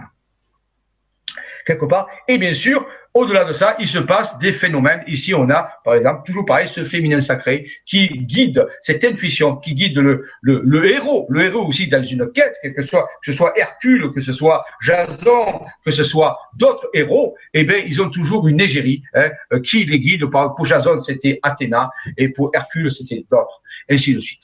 Hein. Donc, voilà. Alors, dans l'histoire ancienne, par exemple chez les Dogons, chez les Dogons, les, tribus du Mali, il existe des cosmogonies qui, en, et Dogons enseignent ça et racontent ça. Ça fait partie de leur histoire. C'est sérieux pour eux. Ils disent que leurs ancêtres venaient du ciel et ils venaient, ils les appellent les nomos, c'est-à-dire ils venaient en plus, ils disaient de Sirius. Ils disaient que les ancêtres, eux, ils ont été créés, donc, à part des êtres venant de Sirius et c'était des êtres aquatiques qui vivaient dans l'eau. Donc ici, on a une représentation, hein, un petit peu d'un petit genre de thème, si vous voulez, qui, euh, qui euh, représente la cosmogonie des Dogons, qui, euh, et c'est très sérieux pour eux, c'est leur forme de spiritualité et, et leur rituel, essentiellement basé sur cette histoire qui se raconte, qui se transmet d'ancien en ancien et qui, est le cœur même de la civilisation des Dogons du Mali, auquel la France est très attachée, il faut le savoir. Hein. Donc, le, les Dogons racontent ça, cette histoire qu'il y a eu des, veut dire, des initiateurs venus des étoiles. Et en plus, en précis, ils disent qu'ils sont venus de Sirius. Ça, c'est ce qu'ils disent. Vous pouvez trouver de nombreux documents archéologiques qui parle de cela. Alors bien sûr, on, on a parlé tout à l'heure de la, de, de la quête du Saint Graal avec le chevalier, le roi Arthur. Ça. Alors il faut toujours une histoire, bien sûr, il faut toujours un début. Alors il faut un début de cette histoire, il y a toujours quelque chose qui se passe, soit que le roi est malade, soit que le royaume va pas, ou qu'il y a ceci, cela, ou il y a un trésor à trouver, mais il faut bien sûr quelqu'un qui écrive l'histoire. Ici, dans ce cas-là, c'est le dieu Thoth, qu'on appelle qui était le des dieux. Le dieu Thoth inscrivait, et c'est lui qui inscrivait la connaissance qui était transmise, qui recevait. Hein. On peut dire que c'est un ingénieur, un ingénieur qui recevait des informations hein, et ensuite qui les écrivait sur des papyrus. Et c'est grâce à lui qu'on a, qu'on, a, a une fameuse écrit, il a écrit la fameuse table d'émeraude, de Thoth, qui contenait le secret de l'alchimie, le secret de la transmutation de la matière. Donc c'était un savant, une espèce de Léonard de Vinci à valeur, et qui écrivait ses connaissances, dont on l'appelle le script des dieux. Donc peut-être que Thoth a écrit ces choses-là, et il va nous servir dans nos histoires pour prendre note de cette nouvelle histoire qu'on va écrire. Voilà. Donc, continuons notre voyage dans le pays, euh, pays d'Alice au pays des merveilles. Ici, nous allons rencontrer différents personnages. Ici, nous rencontrons par exemple le nymphe des eaux. Hein, ces, êtres qui habitent les eaux, qui sont là. Et les eaux, rappelons, c'est un rapport avec la gestation, c'est un rapport avec la vie. Hein, c'est les eaux mouvantes, donc les eaux de la mer ou les eaux des lacs ou les eaux des rivières. Eh bien, ils sont peut-être sous l'égide, bien sûr, d'un personnage ici. Bien sûr, c'est imagé par une jeune femme, mais pourquoi pas Il y a puisqu'on a dit que l'univers est vivant, on peut dire que c'est c'est toujours l'appel. Donc cet appel résonne de d'époque en époque et on peut l'entendre de différentes façons. Donc ici l'appel continue de résonner, il est insistant, un petit peu comme le téléphone dans la, dans Matrix, le film Matrix, à un moment donné le téléphone sonne et c'est la, la, la, c'est l'appel qui se fait. Donc ici l'appel on l'entend et on continue notre histoire et en entendant cet appel, bien sûr, on, on, progresse dans la quête vers la révélation finale. Pour l'instant, rappelons-nous que nous explorons les temps anciens à la recherche d'éléments pour expliquer le mythe moderne d'Isadéa, celle qui doit venir. Alors ici, oui. Du coup, Jean-Michel, tu parles d'appel. Moi, je rebondis un petit peu. Est-ce que ça te dirait euh, de prendre quelques petites questions pour euh, pour faire, on va dire, une petite coupure, se relier un peu au, à tout le monde problème. Avec plaisir, avec plaisir. Donc, voilà, parce que je vois qu'il y a quelques questions qui sont pas mal likées, donc. Euh, oui, alors je vais arrêter euh, la, la, la, truc, je vais revenir, voilà. Donc, okay, Robin, je reviens. Donc, euh, euh, voilà, tu peux voilà, lire les donc. Eh ben, écoute, si tu veux, nous avons, euh, nous avons, nous avons, nous avons, j'ai vu tout à l'heure. Euh, évidemment, je dis ça, j'ai pas préparé. Moi, je suis magnifique. voilà, nous avons par exemple Gérard qui nous met une grande partie du monde euh, connaît qu'il est possible de vivre à l'intérieur de nous une expérience directe capable de changer ce qui se passe autour de nous. Pourquoi sommes-nous si ignorants de cela en Occident? Merci pour votre attention. Alors vas-y Jean-Michel, pourquoi c'est ignorant chez nous Oh, il y a de multiples réponses. Le dossier serait ardu pour répondre à une question de ce type-là, qui est très intéressante et très ouverte. Mais certaines raisons, c'est que ben, il y a eu des influences, on peut dire, de certaines structures qui ont limité la connaissance de l'homme, qui l'ont euh, maintenu dans une forme d'ignorance. Alors, est-ce volontaire ou involontaire? Je ne vais pas aller là-dedans, mais on a constaté que l'homme a été longtemps ignorant. Quand je parle de l'homme, je parle de la masse de la population. Il y a toujours eu des, des connaissants, des initiés, qui connaissaient ces choses-là, qui savaient que la nature de la réalité est d'origine intérieure et qu'elle s'exprime dans l'extérieur. Mais ils étaient peu nombreux et la majorité des gens, bien sûr, étaient dans l'ignorance. Et ça s'est perpétué au cours du temps. Et ceux qui maintenaient, qui avaient ce secret, cette connaissance, ont sûrement parfois veillé à ce qu'elle ne soit pas répandue au peuple, qu'elle ne soit pas donnée aux autres. C'est pour ça que le peuple a été maintenu dans l'ignorance. Et le peuple aussi avait des superstitions, il avait aussi des peurs, donc il n'était pas forcément toujours très intéressé non plus par ces révélations. Donc on peut dire que les deux ont cheminé. Et c'est fait qu'au cours du temps, bien sûr, ben, il y a eu de plus en plus d'ignorance. Et quand nous arrivons au 21e siècle, bien sûr en Occident, eh bien, ces choses-là sont encore du domaine de la fiction de la science-fiction. Mais depuis les années 30, la physique quantique, la physique quantique est en train de jeter un pavé dans la mare en disant, les gars, attention, il est possible que la nature de la réalité ne soit pas à l'extérieur, mais à l'intérieur. Et ça, la physique quantique va jeter ce pavé. Et actuellement, nous sommes en train de vivre cette révolution du quantique qui, qui nous dit ce que les anciens savaient, mais qui gardaient un petit peu caché par rapport au grand nombre. Et le grand nombre apprend avec surprise et étonnement qu'on lui aurait peut-être menti pendant des millénaires ou peut-être maintenu dans l'ignorance de ces choses-là. Alors c'est la grande surprise, c'est le grand étonnement, mais peut-être qu'à force, petit à petit, cette idée va faire son chemin et que l'homme va enfin découvrir, redécouvrir que la nature de la réalité, les racines du réel ne sont pas à l'extérieur, mais à l'intérieur de l'être. Voilà une petite explication synthétique et rapide de peut-être pourquoi euh, peu de gens en Occident euh, euh, partagent cette croyance. Après, ça a permis aussi de développer bah, justement le milieu de la science. Moi, je trouve ça très intéressant parce que dans certaines euh, civilisations qui sont très axées sur la spiritualité facilement, nous en Occident, on l'est quand même très peu par, par l'athéisme hein, notamment. Et donc, ça a permis bah, quelque part, euh, bah, par rapport à un peuple très terre à terre, de de, développer une science spirituelle quasiment, j'ai envie de dire, de, de prouver la, spiritualité, euh, le non palpable par la science, par la physique quantique. Donc du coup, ça a permis quand même des, des recherches très intéressantes. C'est Tout à fait raison, Robert. Voilà, la science euh, qui, qui au début était rationnelle, mécanique, est en train de se transformer. C'est un grand mouvement. Hein. C'est vraiment c'est ce qui est en train de se passer. La, la vision mécanique de l'univers, la vision, on va dire, est en train de s'effacer face à la théorie de, de l'univers informationnel, quoi, la physique, et la théorie de l'univers vivant. Donc on est en train de passer une grande page. C'est un grand moment dans les révolutions, comme tu as raison de le dire, et peut-être que ça nous a mené à ça. Peut-être qu'on a été un excès de rationalité, un excès d'ignorance qui a amené à développer des nouvelles, des, retrouver des conceptions, mais en l'éprouvant cette fois-ci par la méthodologie scientifique.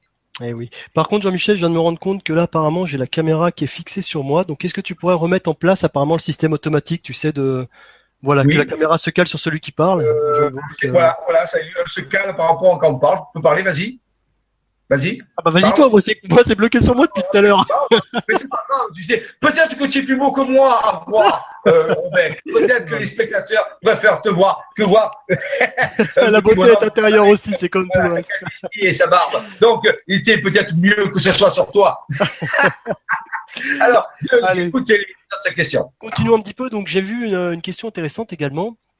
Euh, que je reprends, qui vient de passer. Hop, hop, hop, je reprends ça tout de suite. Voilà. D'apprendre. Alors beaucoup de messages hein, pour remercier le travail que tu fais au passage. Hein. Merci, merci et merci à Robert aussi parce qu'il participe activement à ça. C'est un chercheur émérite qui a aussi fait des découvertes intéressantes, donc faut pas l'oublier. Rappelez-vous que je suis porte-parole d'une équipe. Je, je suis seulement bon, celui qu'on voit à l'écran, mais derrière, derrière tout ça, il y a énormément de gens méritants et vraiment très importants. Donc ces choses ne peuvent se faire que s'il y a une équipe colossale, Raymond Spinozzi, Alain, euh, Maxime Pellin et d'autres, Robin et d'autres que je ne peux pas citer parce que la liste serait trop longue, mais je les remercie de leur travail, de leur œuvre. Je suis comme porte-parole. J'ai mes propres découvertes aussi, bien sûr, mais bon, je suis comme porte-parole par rapport à ça. Faut pas l'oublier. Et ce qui serait génial, c'est que euh, un maximum de monde maintenant prenne part à tout ça et c'est déjà en cours en fait. Tout le travail personnel que font les, les personnes en, en, en, évoluant font, font euh, participent à tout ça justement. Donc justement, en parlant de développement personnel, je vois Régine euh, Straub qui nous écrit Merci, euh, génial.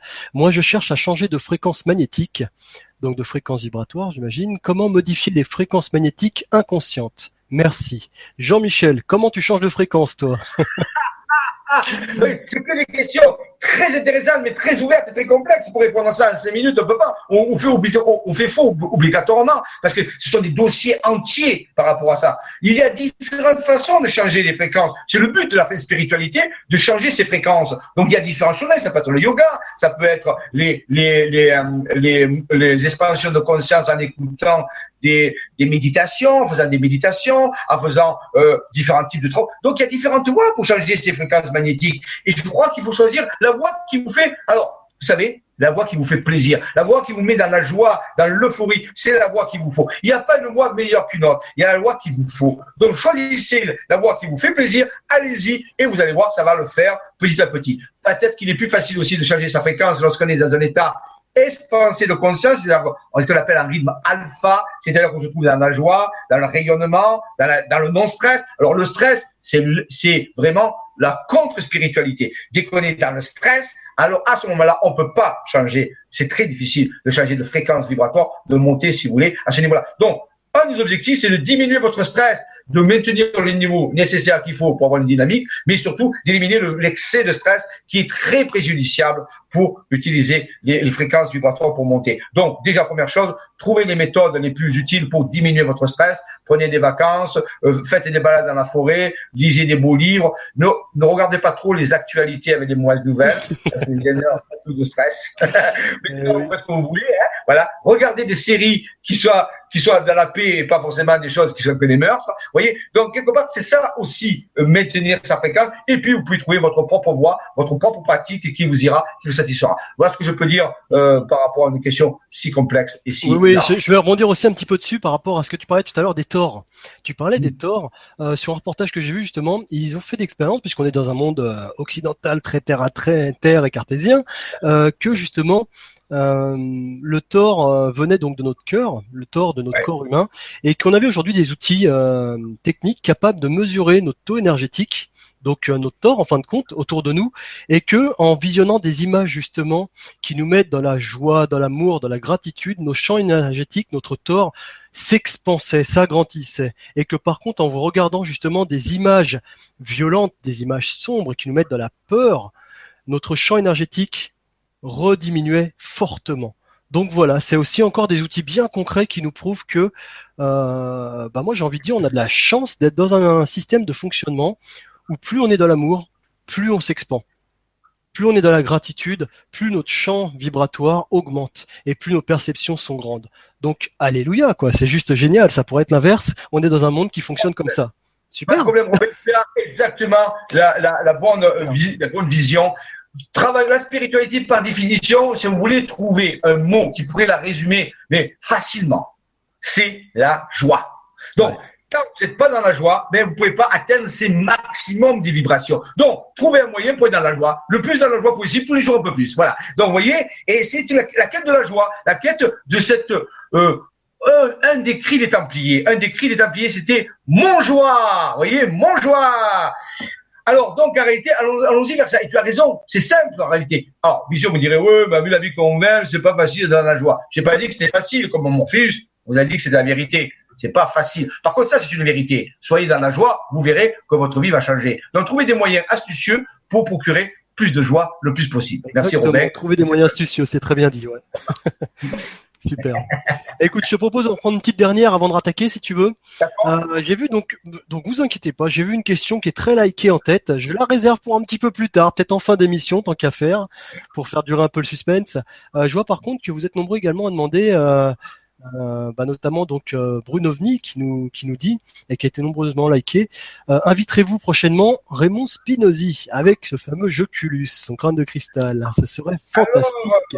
J'y ai proposé, j'ai proposé à Raymond, il m'a dit je prépare des choses. Pour l'instant, je ne peux pas me libérer pour une émission. Donc, mais il m'a dit, je prépare des recherches, je, reçois des éléments. Raymond reçoit des appels, reçoit des informations. Il a même fait des, nouvelles photos de vaisseaux, dont tout est là. Mais il m'a dit, moi pour l'instant, euh, il m'a dit, je ne peux pas venir pour des raisons de recherche, des tas de trucs. Mais dès qu'il pourra venir, je vous assure que, bien sûr, la porte est ouverte. C'est avec grand plaisir que nous l'accueillerons euh, ici parmi nous. Mais pour l'instant, il m'a dit, je prépare des choses, j'ai besoin de euh, me concentrer là-dessus. Donc oui, possible, mais je ne sais pas quand. Quand il décidera que c'est le moment. Ok, ok. Bah écoute, je te propose de retourner dans notre histoire de fait, notre histoire de fait, à la rencontre d'Isadea.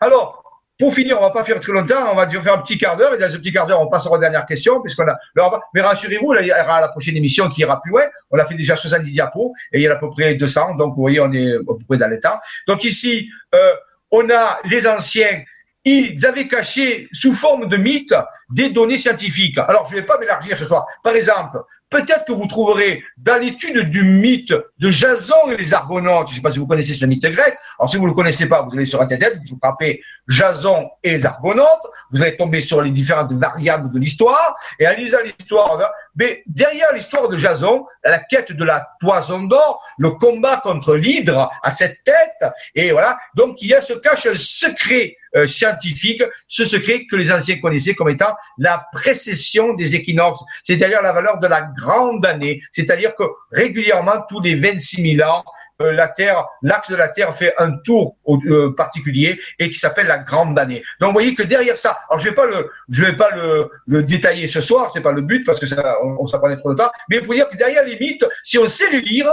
il y a des détails à un moment donné dans l'histoire qui ramènent à ça. Alors il faut arriver à les décoder, bien sûr, c'est pas évident. Si on en reste à l'histoire bête comme elle est, bon, c'est un peu comme les paraboles de Jésus. Souvent Jésus parlait en parabole. Bon, parce que derrière les paraboles, il y a l'histoire que la plupart des gens euh, écoutent, mais derrière l'histoire, il y a une profondeur. Il y a des données qui sont parfois scientifiques. Eh bien, il faut savoir écouter et voir au-delà et analyser un petit peu ce message. Eh bien, dans les mythes anciens, dans les mythes grecs, romains ou égyptiens, se cachent des données scientifiques qu'on vous encore découvert actuellement. Et parmi ces données, il y a la fameuse précession des équinoxes, qui est la valeur de la grande année et que les anciens connaissaient très bien parce que ça permettait de prédire certaines choses. Ici, on a parlé tout à l'heure de la légende naturelle. Donc le chevalier, il a reçu l'appel. Le chevalier ou la chevalière. Attention, bien sûr, hein, attention. Hein, euh, vous savez, imaginer qu'il y a des chevalières et il n'y a aucun problème chez nous. Les femmes, les hommes sont les bienvenus. Ils sont égaux. Donc les chevaliers ou les chevalières, à ce moment-là, lorsqu'ils ont reçu l'appel, ils vont ils vont être adoubés, c'est-à-dire qu'on va les nommer euh, chevaliers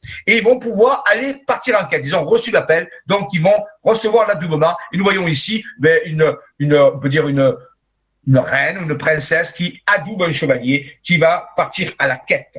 On peut peut-être penser que c'est la, la, dame de Nièvre hein, avec Lancelot, pourquoi pas. Hein voilà. Alors, bien sûr, Lancelot du Lac, ce chevalier adoubé, qui va, bien sûr, se faire remettre par la dame du lac, par Viviane, bien sûr, là, l'épée Excalibur, la fameuse épée euh, qui rend invincible lorsqu'on la manie, hein, qui peut gagner. Bon, voilà, donc il est là. Lancelot du Lac va recevoir cette épée parce que c'est un chevalier, il part en quête, il a besoin pour ça d'outils particuliers, dont cette épée qui plus tard va revenir au roi Arthur.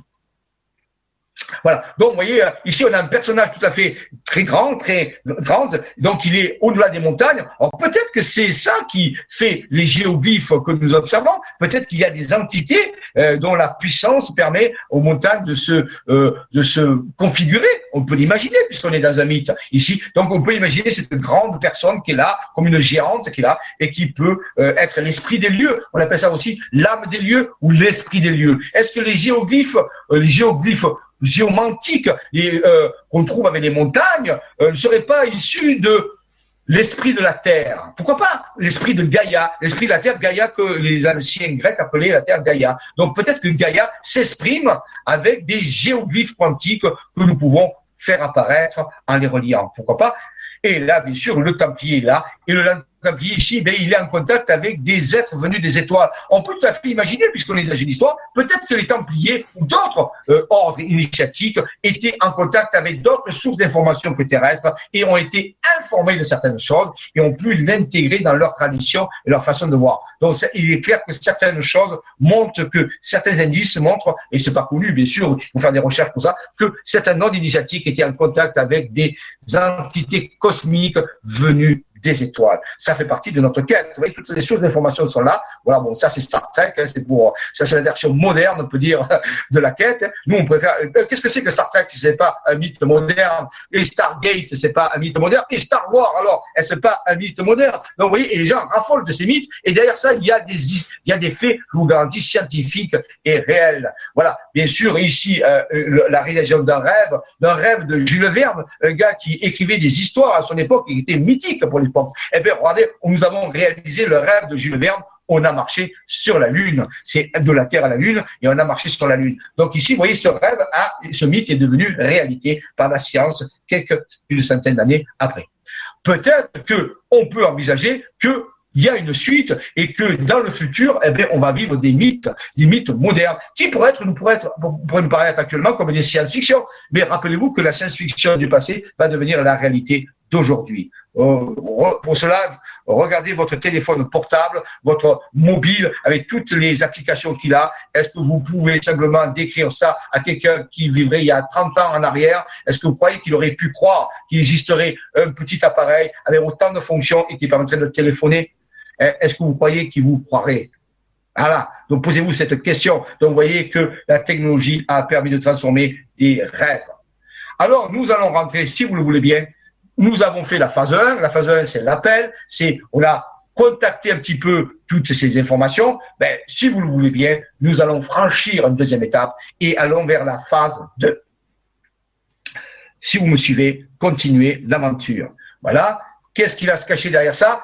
Eh bien, nous allons choisir une, une contrée, une lande, ce qu'on appelle une terre, où nous avions dans le Seigneur des Anneaux la terre du milieu. Eh bien, nous allons choisir, nous, une terre, nous ne sommes pas chauvins, mais nous avons choisi cette terre, ça s'appelle la Provence, et on peut dire que c'est la terre des dieux. Pourquoi pas? Nous sommes dans une histoire. Donc, cette Provence va devenir la terre où va s'exprimer, pourquoi pas, au moins d'une certaine façon, ces messages, ces mythes, ces histoires. C'est la Provence, allons-y terre des dieux, voici, là voici la Provence. Alors, faut savoir qu'à l'origine, la Provence n'était pas ce qu'on appelle aujourd'hui la Provence, c'est toute la partie sud de la France, du sud-est au sud-ouest. C'est-à-dire, on peut dire de la frontière niçoise jusqu'à Foix, euh, pratiquement. Donc, c'est-à-dire que c'était ça la Provence. Mais là, elle s'est réduite un petit peu au sud-est de la France.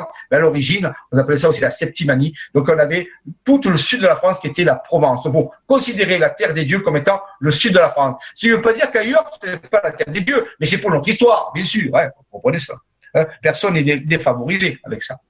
Voilà, allons-y. Eh bien, il y a une éclair qui tombe parfait. C'est comme l'éclair de Zeus, c'est comme l'éclair de Jupiter. Il nous montre un point. Cet éclair va tomber à cet endroit et on va mettre notre histoire. Alors ici apparaît un des secrets des Templiers, un des Templiers qu'on appelle la déesse donc la, la Anna, le dieu Anna, le dieu Anna qui est à la fois masculin et féminin. Alors je ne vais pas rentrer dans l'explication un petit peu de ce glyphe, mais c'est un personnage étrange, on dit à la fois masculin et féminin, vous voyez, androgyne, il y a le soleil et la lune à l'envers. Donc c'est une des euh, on peut dire graphismes qu'utilisaient les Templiers pour cacher des secrets. Donc nous allons rentrer dans le secret de, de, de, de ces lieux avec tous ces mystères. Un jour peut-être que nous ferions une enquête. Je vous rappelle que les enquêtes ont recommencé. Les enquêtes euh, sur différents phénomènes ont commencé. Elles se passent plutôt l'après-midi. Vous pouvez retrouver, vous pouvez assister à ces enquêtes l'après-midi en direct si vous ne travaillez pas. Mais si vous travaillez, vous pouvez les retrouver en, en, en, rediffusion comme vous voulez, le soir ou les autres jours. Donc, nous avons recommencé nos enquêtes que nous avions commencé avec Nora, que je salue ce soir. Et donc, euh, la personne avec qui je travaillais, qui remplaçait avant Robin, mais Robin, vous voyez, c'est transformé en féminin, en masculin. Et donc, en réalité, voilà, hein, on a les deux, hein, vous voyez, c'était bien. Et, euh, et euh, donc, à l'époque, on avait fait des enquêtes. Eh bien, je vous rappelle qu'il y a une, j'ai fait déjà une enquête sur Paris, des mystères de Paris, que vous pouvez trouver sur LGC5, les secrets de Paris. Et je prépare bientôt, justement, la révélation des secrets de Théopolis, la fameuse cité des dieux dont on a parlé tout à l'heure. C'est bientôt, euh, vous trouvez ça sur les annonces de LGC5, le, le, la révélation de Paris. Voilà, de Paris, de, Théopolis. Voilà. Et puis d'autres enquêtes sont en préparation sur les Cathares, ainsi de suite. Voilà. Donc ça, ça permet de compléter un petit peu ces chroniques. Rappelez les chroniques qui sont assez longues. Alors, Qu'est-ce qu'il faut chercher pour euh, commencer? Eh bien, il faut chercher un Graal. Qu'est-ce que c'est que ce Graal? Alors, est-ce forcément une coupe? Est-ce un livre? Est-ce une révélation? Est-ce que c'est quelque chose d'une lignée? Est-ce que c'est quoi? Eh bien, nous, il faut qu'on ait un Graal. Il faut qu'on ait un Graal qui se montre à nous pour motiver cette quête à, vers quoi? Vers, voilà, ici vous avez une image qui est reliée à l'histoire de Monsieur Raymond Spinozzi. Je ne peux pas la raconter ici ce soir parce que ce serait trop long. Elle est reliée aussi à l'histoire des Templiers. Et c'est une histoire vécue par Raymond Spinozzi qui le relie à cette coupe d'or dans laquelle il y a euh, un sceau des Templiers. Donc on peut dire que ce soir, on va s'atteler à ce Graal. On va essayer de comprendre ce qu'est cette structure qui peut être multiple. C'est ce qui va nous servir de base, on peut dire, à notre histoire.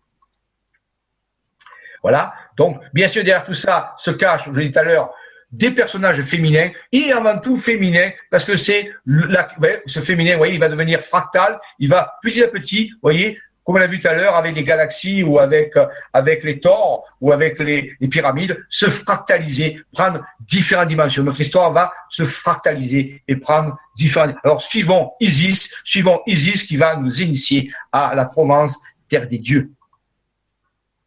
Alors, pour toujours comprendre cette histoire, il va falloir aussi utiliser ce que j'appelle les outils des dieux. Alors quand je dis les dieux, attention, ça n'a rien à voir avec la source dont on a parlé tout à l'heure. Ce sont des personnages qu'on va appeler des dieux. Mais ils ne sont pas du tout des dieux. Ce sont des personnages qui sont un peu plus avancés, qui ont une technologie un peu plus avancée, un entendement un peu plus avancé que les anciens, certains appelés des dieux. Mais entendons-nous, ce ne sont pas des dieux. Ils ne sont pas plus dieux que vous et moi. Hein Ah, voilà. Donc ils sont des êtres différents, qui sont physiques, euh, certains physiques, d'autres pas physiques, mais ils sont, sont pas la source. Attention, faut pas confondre la source qui est commune à toutes les entités et ce que, ce les entités appelaient les dieux, qui est une dénomination peut-être un peu usuette. Donc parmi ces êtres, il y avait, la, les, Égyptiens les appelaient les néthers, les néthers, c'est notre petite façon de dire. Bon, ces néthers, et bien parmi ces néthers, il y a Nephthys qui est connu, hein, certain. Nephthys, cette, cette personnage, Nephthys qui porte sur sa tête une espèce de coupe, hein, bizarre, un hiéroglyphe. C'est ce qui la caractérise. C'est comme un Graal, comme une coupe.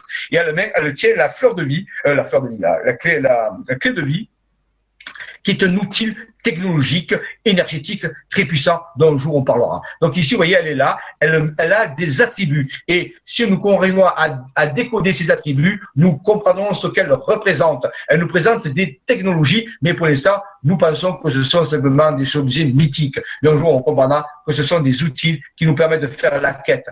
Il y a d'autres d'autres personnages qu'on trouvera en route, et bien sûr, nous nous, nous concentrons sur la Provence. Alors, approchons-nous. Et là, nous arrivons à un et nous pourrons faire apparaître sur cette Provence des structures. Ça, c'est mon ami Alain. C'est mon ami Alain qui a relié entre elles des commanderies templières sur la Provence. Il a été guidé par son son être intérieur, par son œil intérieur, parce qu'on a pu l'appeler cette vision intérieure, et qui l'a guidé pour relier en Provence des commanderies templières. Et à un moment donné, ça a fait cette espèce d'énorme schéma géométrique entremêlé qui raconte une histoire. Alors vous direz, si je vous dis que ça, ça raconte une histoire, vous direz, mais il est fou, c'est pas possible. Comment ça, ça peut raconter une histoire? Eh bien, il suffit de la décoder. C'est comme un mythe, mais ici, à partir de la géométrie.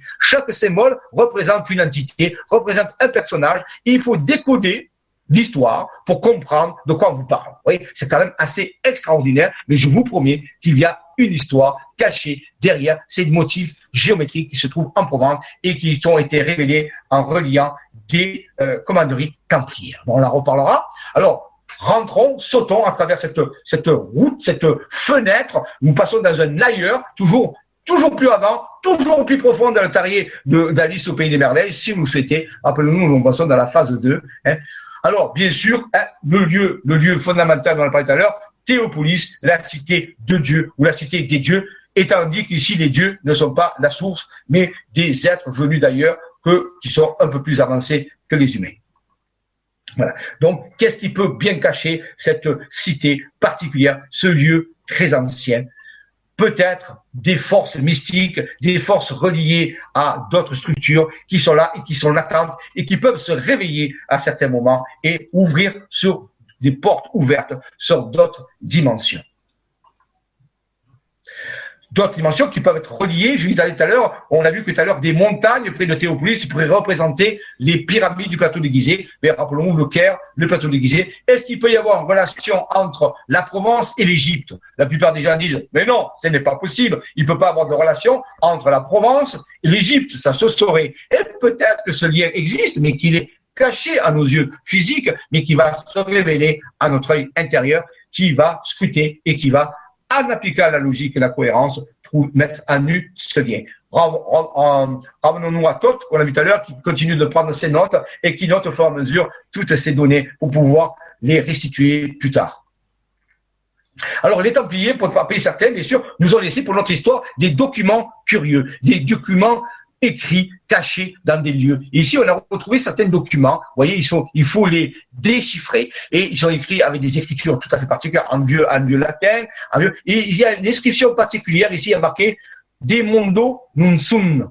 Et en dessous, il y a une espèce de, de structure qui pourrait ressembler soit à un plan, soit à un vaisseau, on ne sait pas trop, ouais. C'est curieux. Et de mondo non sum, ça veut dire nous ne sommes pas de ce monde. Ah, de quel monde alors sont-ils? De qui parle-t-il De quoi parle-t-il Donc, est-ce que cette carte renferme des données particulières écrites sur un vieux parchemin, peut-être par des Templiers ou peut-être par d'autres qui sont venus après? Ils veulent nous cacher ou nous révéler quelque chose de particulier. Donc, pour trouver un mythe, pour trouver une histoire, pour trouver un trésor, pour trouver le Graal, il faut une carte, il faut des documents. Eh bien ici, c'est peut-être un des parchemins qui nous sera utile pour faire notre quête. Alors, le dieu Thoth, euh, est-ce qu'il y a un rapport, par exemple, entre le dieu Thoth, le fameux dieu Thoth égyptien, et Théopolis? Mais oh non, puisque Thoth, c'est en Égypte, et il y a plusieurs millénaires, et Théopolis, mais c'est en Provence. On la retrouve des vestiges actuellement, mais c'est beaucoup ouais. Mais peut-être qu'il y a un lien. Et Raymond Spinozzi a pu montrer ce lien. Un jour, en travaillant à Théopolis, il a été guidé par son être intérieur, qui lui a fait trouver dans un endroit très spécial à Théopolis, un endroit caché, un endroit enfoui dans la terre. Il a pu déterrer et mettre à nu la statue que vous voyez ici, qui représente un babouin avec des cornes dessus et un, soleil, eh bien c'est la représentation, une des représentations de Thoth, qui, je rappelle, Thoth était représenté par deux structures, un ibis, on a vu tout à l'heure, un ibis qui prend des notes, et aussi par un babouin. C'est le dieu Thoth, c'est une deuxième représentation, euh, puisque rappelez-vous que le babouin c'est un singe, S-I-N-G-E, et que singe c'est l'anagramme de cygne. Il suffira d'un signe. Et le signe, c'est l'écriture. Donc, vous voyez, il y a un sens caché derrière, dont le babouin, le babouin, la statue du babouin trouvée par Raymond Spinozzi à Théopolis, il y a quelques années, montrerait que ce lieu cache d'autres choses. Que, mais bien sûr, il faut le trouver. Il n'était pas à la vue de tout le monde. Il était caché et l'œil intérieur de Raymond a pu le mettre à jour.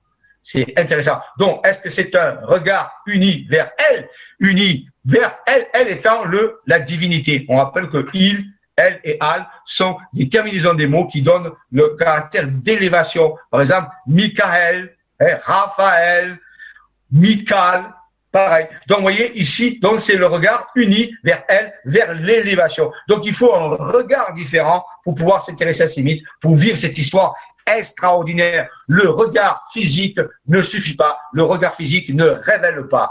Il faut l'association du regard physique, bien sûr, parce que c'est la quête du chevalier, avec le regard intérieur pour pouvoir découvrir le mystère qui se cache derrière ces histoires. Donc voici le regard universel que chacun devrait développer pour s'intéresser à la quête des mystères profonds.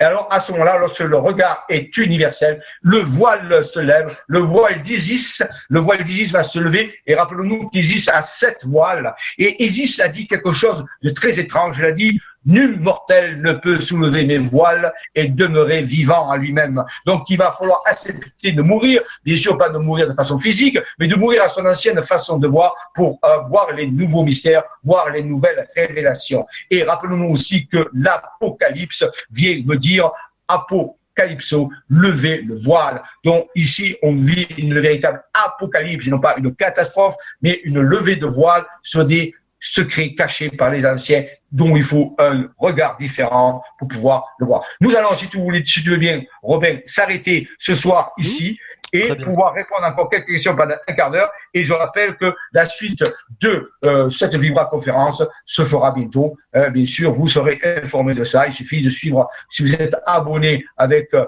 au Grand Changement, vous recevrez bien sûr l'information euh, j'ai pas la date sous les yeux, mais voilà. Donc, euh, si tu veux, on va finir avec quelques questions ou quelques remarques, si tu veux, un petit quart d'heure encore, puis on va clôturer pour ce soir. Pas de problème. Eh ben, écoute, euh, Jean-Michel, j'ai envie de te poser donc une question en rapport toujours avec son développement personnel. l'activation du donc de toujours Brunovni qui nous écrit l'activation du corps Merkaba ou corps de lumière. donc comment faire son corps, de son corps une soucoupe volante vivante.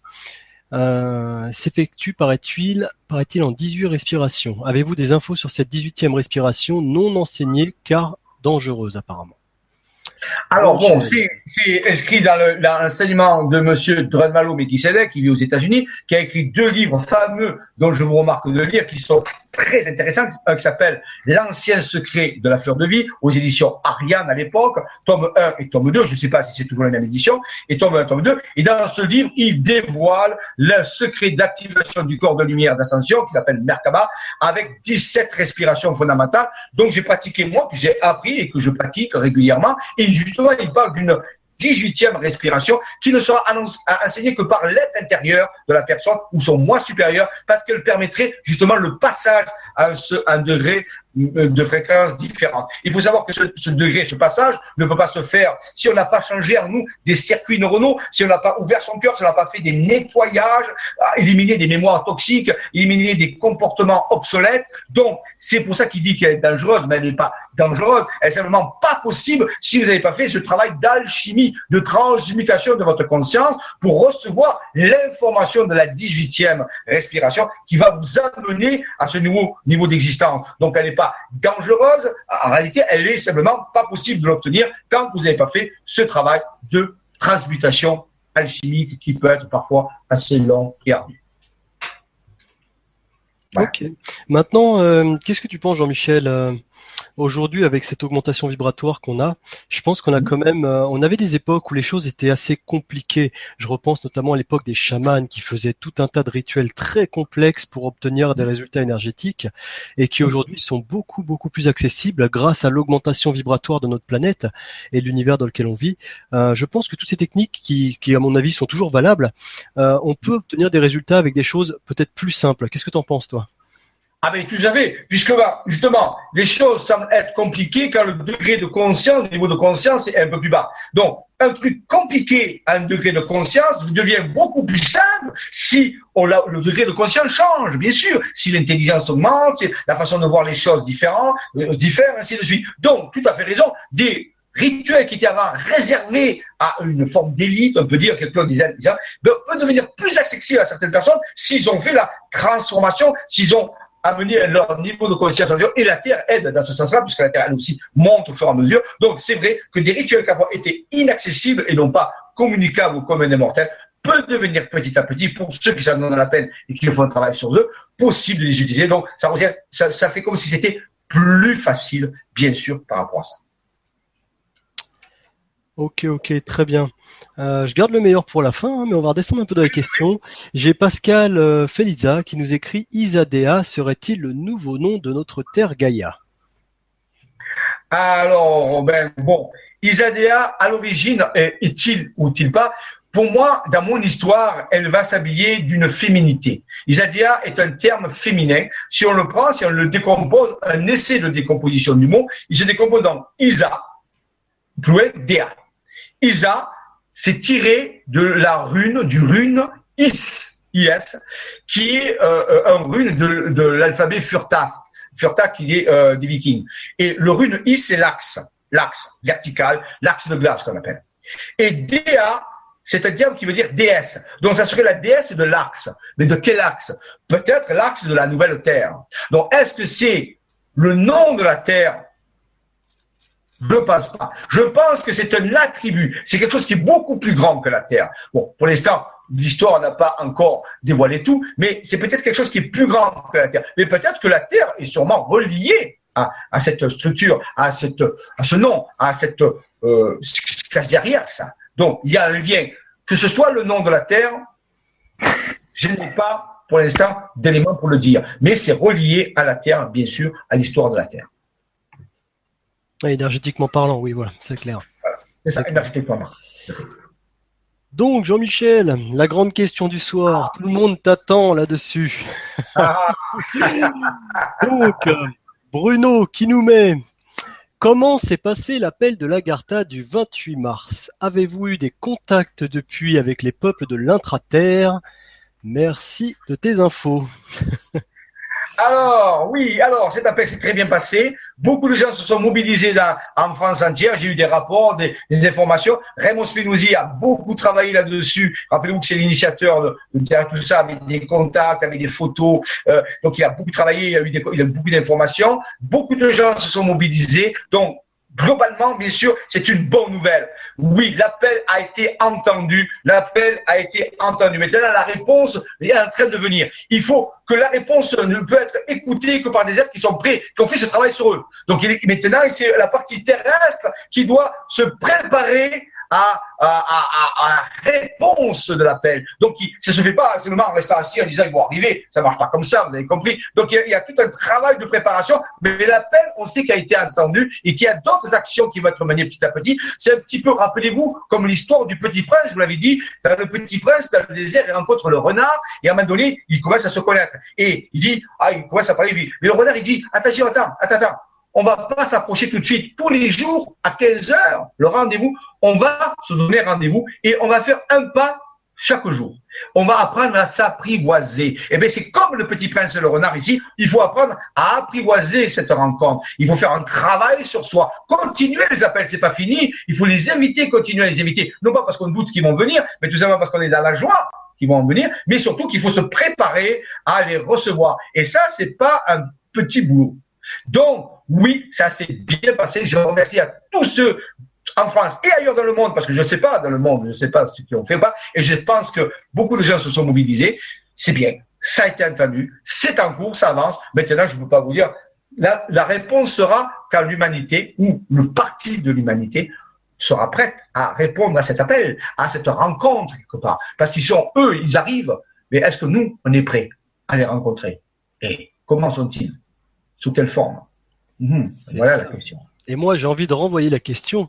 Et pour vous, comment s'est passé cet appel? Et oui, comment s'est passé cet appel? Parce qu'il faut attendre sur personne pour ces appels-là. C'est pas le 28 mars, c'est ce soir même, avant d'aller vous coucher. Quelle est l'intention que vous allez poser ce soir? Pourquoi pas prendre le temps de poser votre petite intention?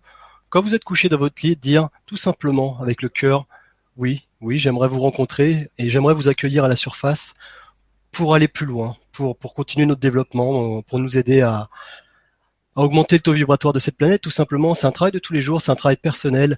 Il y a beaucoup de personnes aujourd'hui qui, qui sont sur le, sur le marché du travail énergétique pour nous aider à, à travailler sur nos problèmes énergétiques, sur nos égaux, sur, vous avez beaucoup de vidéos là-dessus. C'est ça le réel travail. Le réel contact, c'est ça avant tout. C'est le travail personnel. C'est ce que nous, nous faisons pour nous développer. Parce que le contact, en réalité, oui, le contact, euh, oui, oui, ça a fonctionné. Oui, il y a des choses qui se sont passées. Mais comme le dit Jean-Michel, il faut se préparer à ça. Euh, notre euh, notre vision est limitée aujourd'hui parce que notre cerveau est capable de concevoir. C'est pour ça qu'on a des gens comme Jean-Michel aujourd'hui qui nous font réfléchir différemment pour chanter un petit peu le mental et nous faire accepter des choses totalement différentes de ce qu'on a l'habitude aujourd'hui. Alors ce contact à l'Agartha, c'est pas bonjour, au revoir, hein, comment ça va? Déjà, c'est plus profond que ça. On parle de... Alors, je ne remets pas en cause hein, ce que vous pensez, loin de là, hein. attention. je, j'explique simplement ma façon de, comprendre les choses un petit peu aujourd'hui. Euh, on parle pas d'êtres qui vont venir pour nous serrer la main, nous demander comment ça va. Euh, on parle de civilisations beaucoup plus avancées qui, qui sont là pour, euh, pour nous aider et qui attendent réellement quelque chose de notre part, euh, tout simplement qu'on désire au plus profond de nous notre évolution. Quoi. Donc euh, donc c'est ça, c'est vraiment tous les jours, euh, tous les jours essayer de se rapprocher un petit peu plus de la meilleure version de soi-même. J'ai envie de dire de de la version la plus pure de soi-même, savoir mettre son ego de côté. C'est c'est pas développer des capacités énergétiques de folie, c'est simplement nettoyer son cœur pour qu'il soit le plus léger possible. Parce que ces êtres-là sont tellement rayonnants que si on a des distorsions en nous, on percevra directement ces distorsions dans, dans, dans, dans ce qu'on verra, c'est clair, c'est clair. Donc oui, oui, cet appel à la était très intéressant. Il y a eu de très belles choses qui se sont passées, mais je pense que le message principal, c'est ça. Continuez, continuez à travailler, continuons tous à travailler, à demander avec la plus belle ouverture du cœur euh, ces contacts. Et, euh, et ma foi, soyons ouverts à ce qui vient, mais sans être spécialement dans l'attente. Sans être dans l'attente. Quand on attend quelque chose, on se met dans la vibration de l'attente et l'univers nous fait attendre.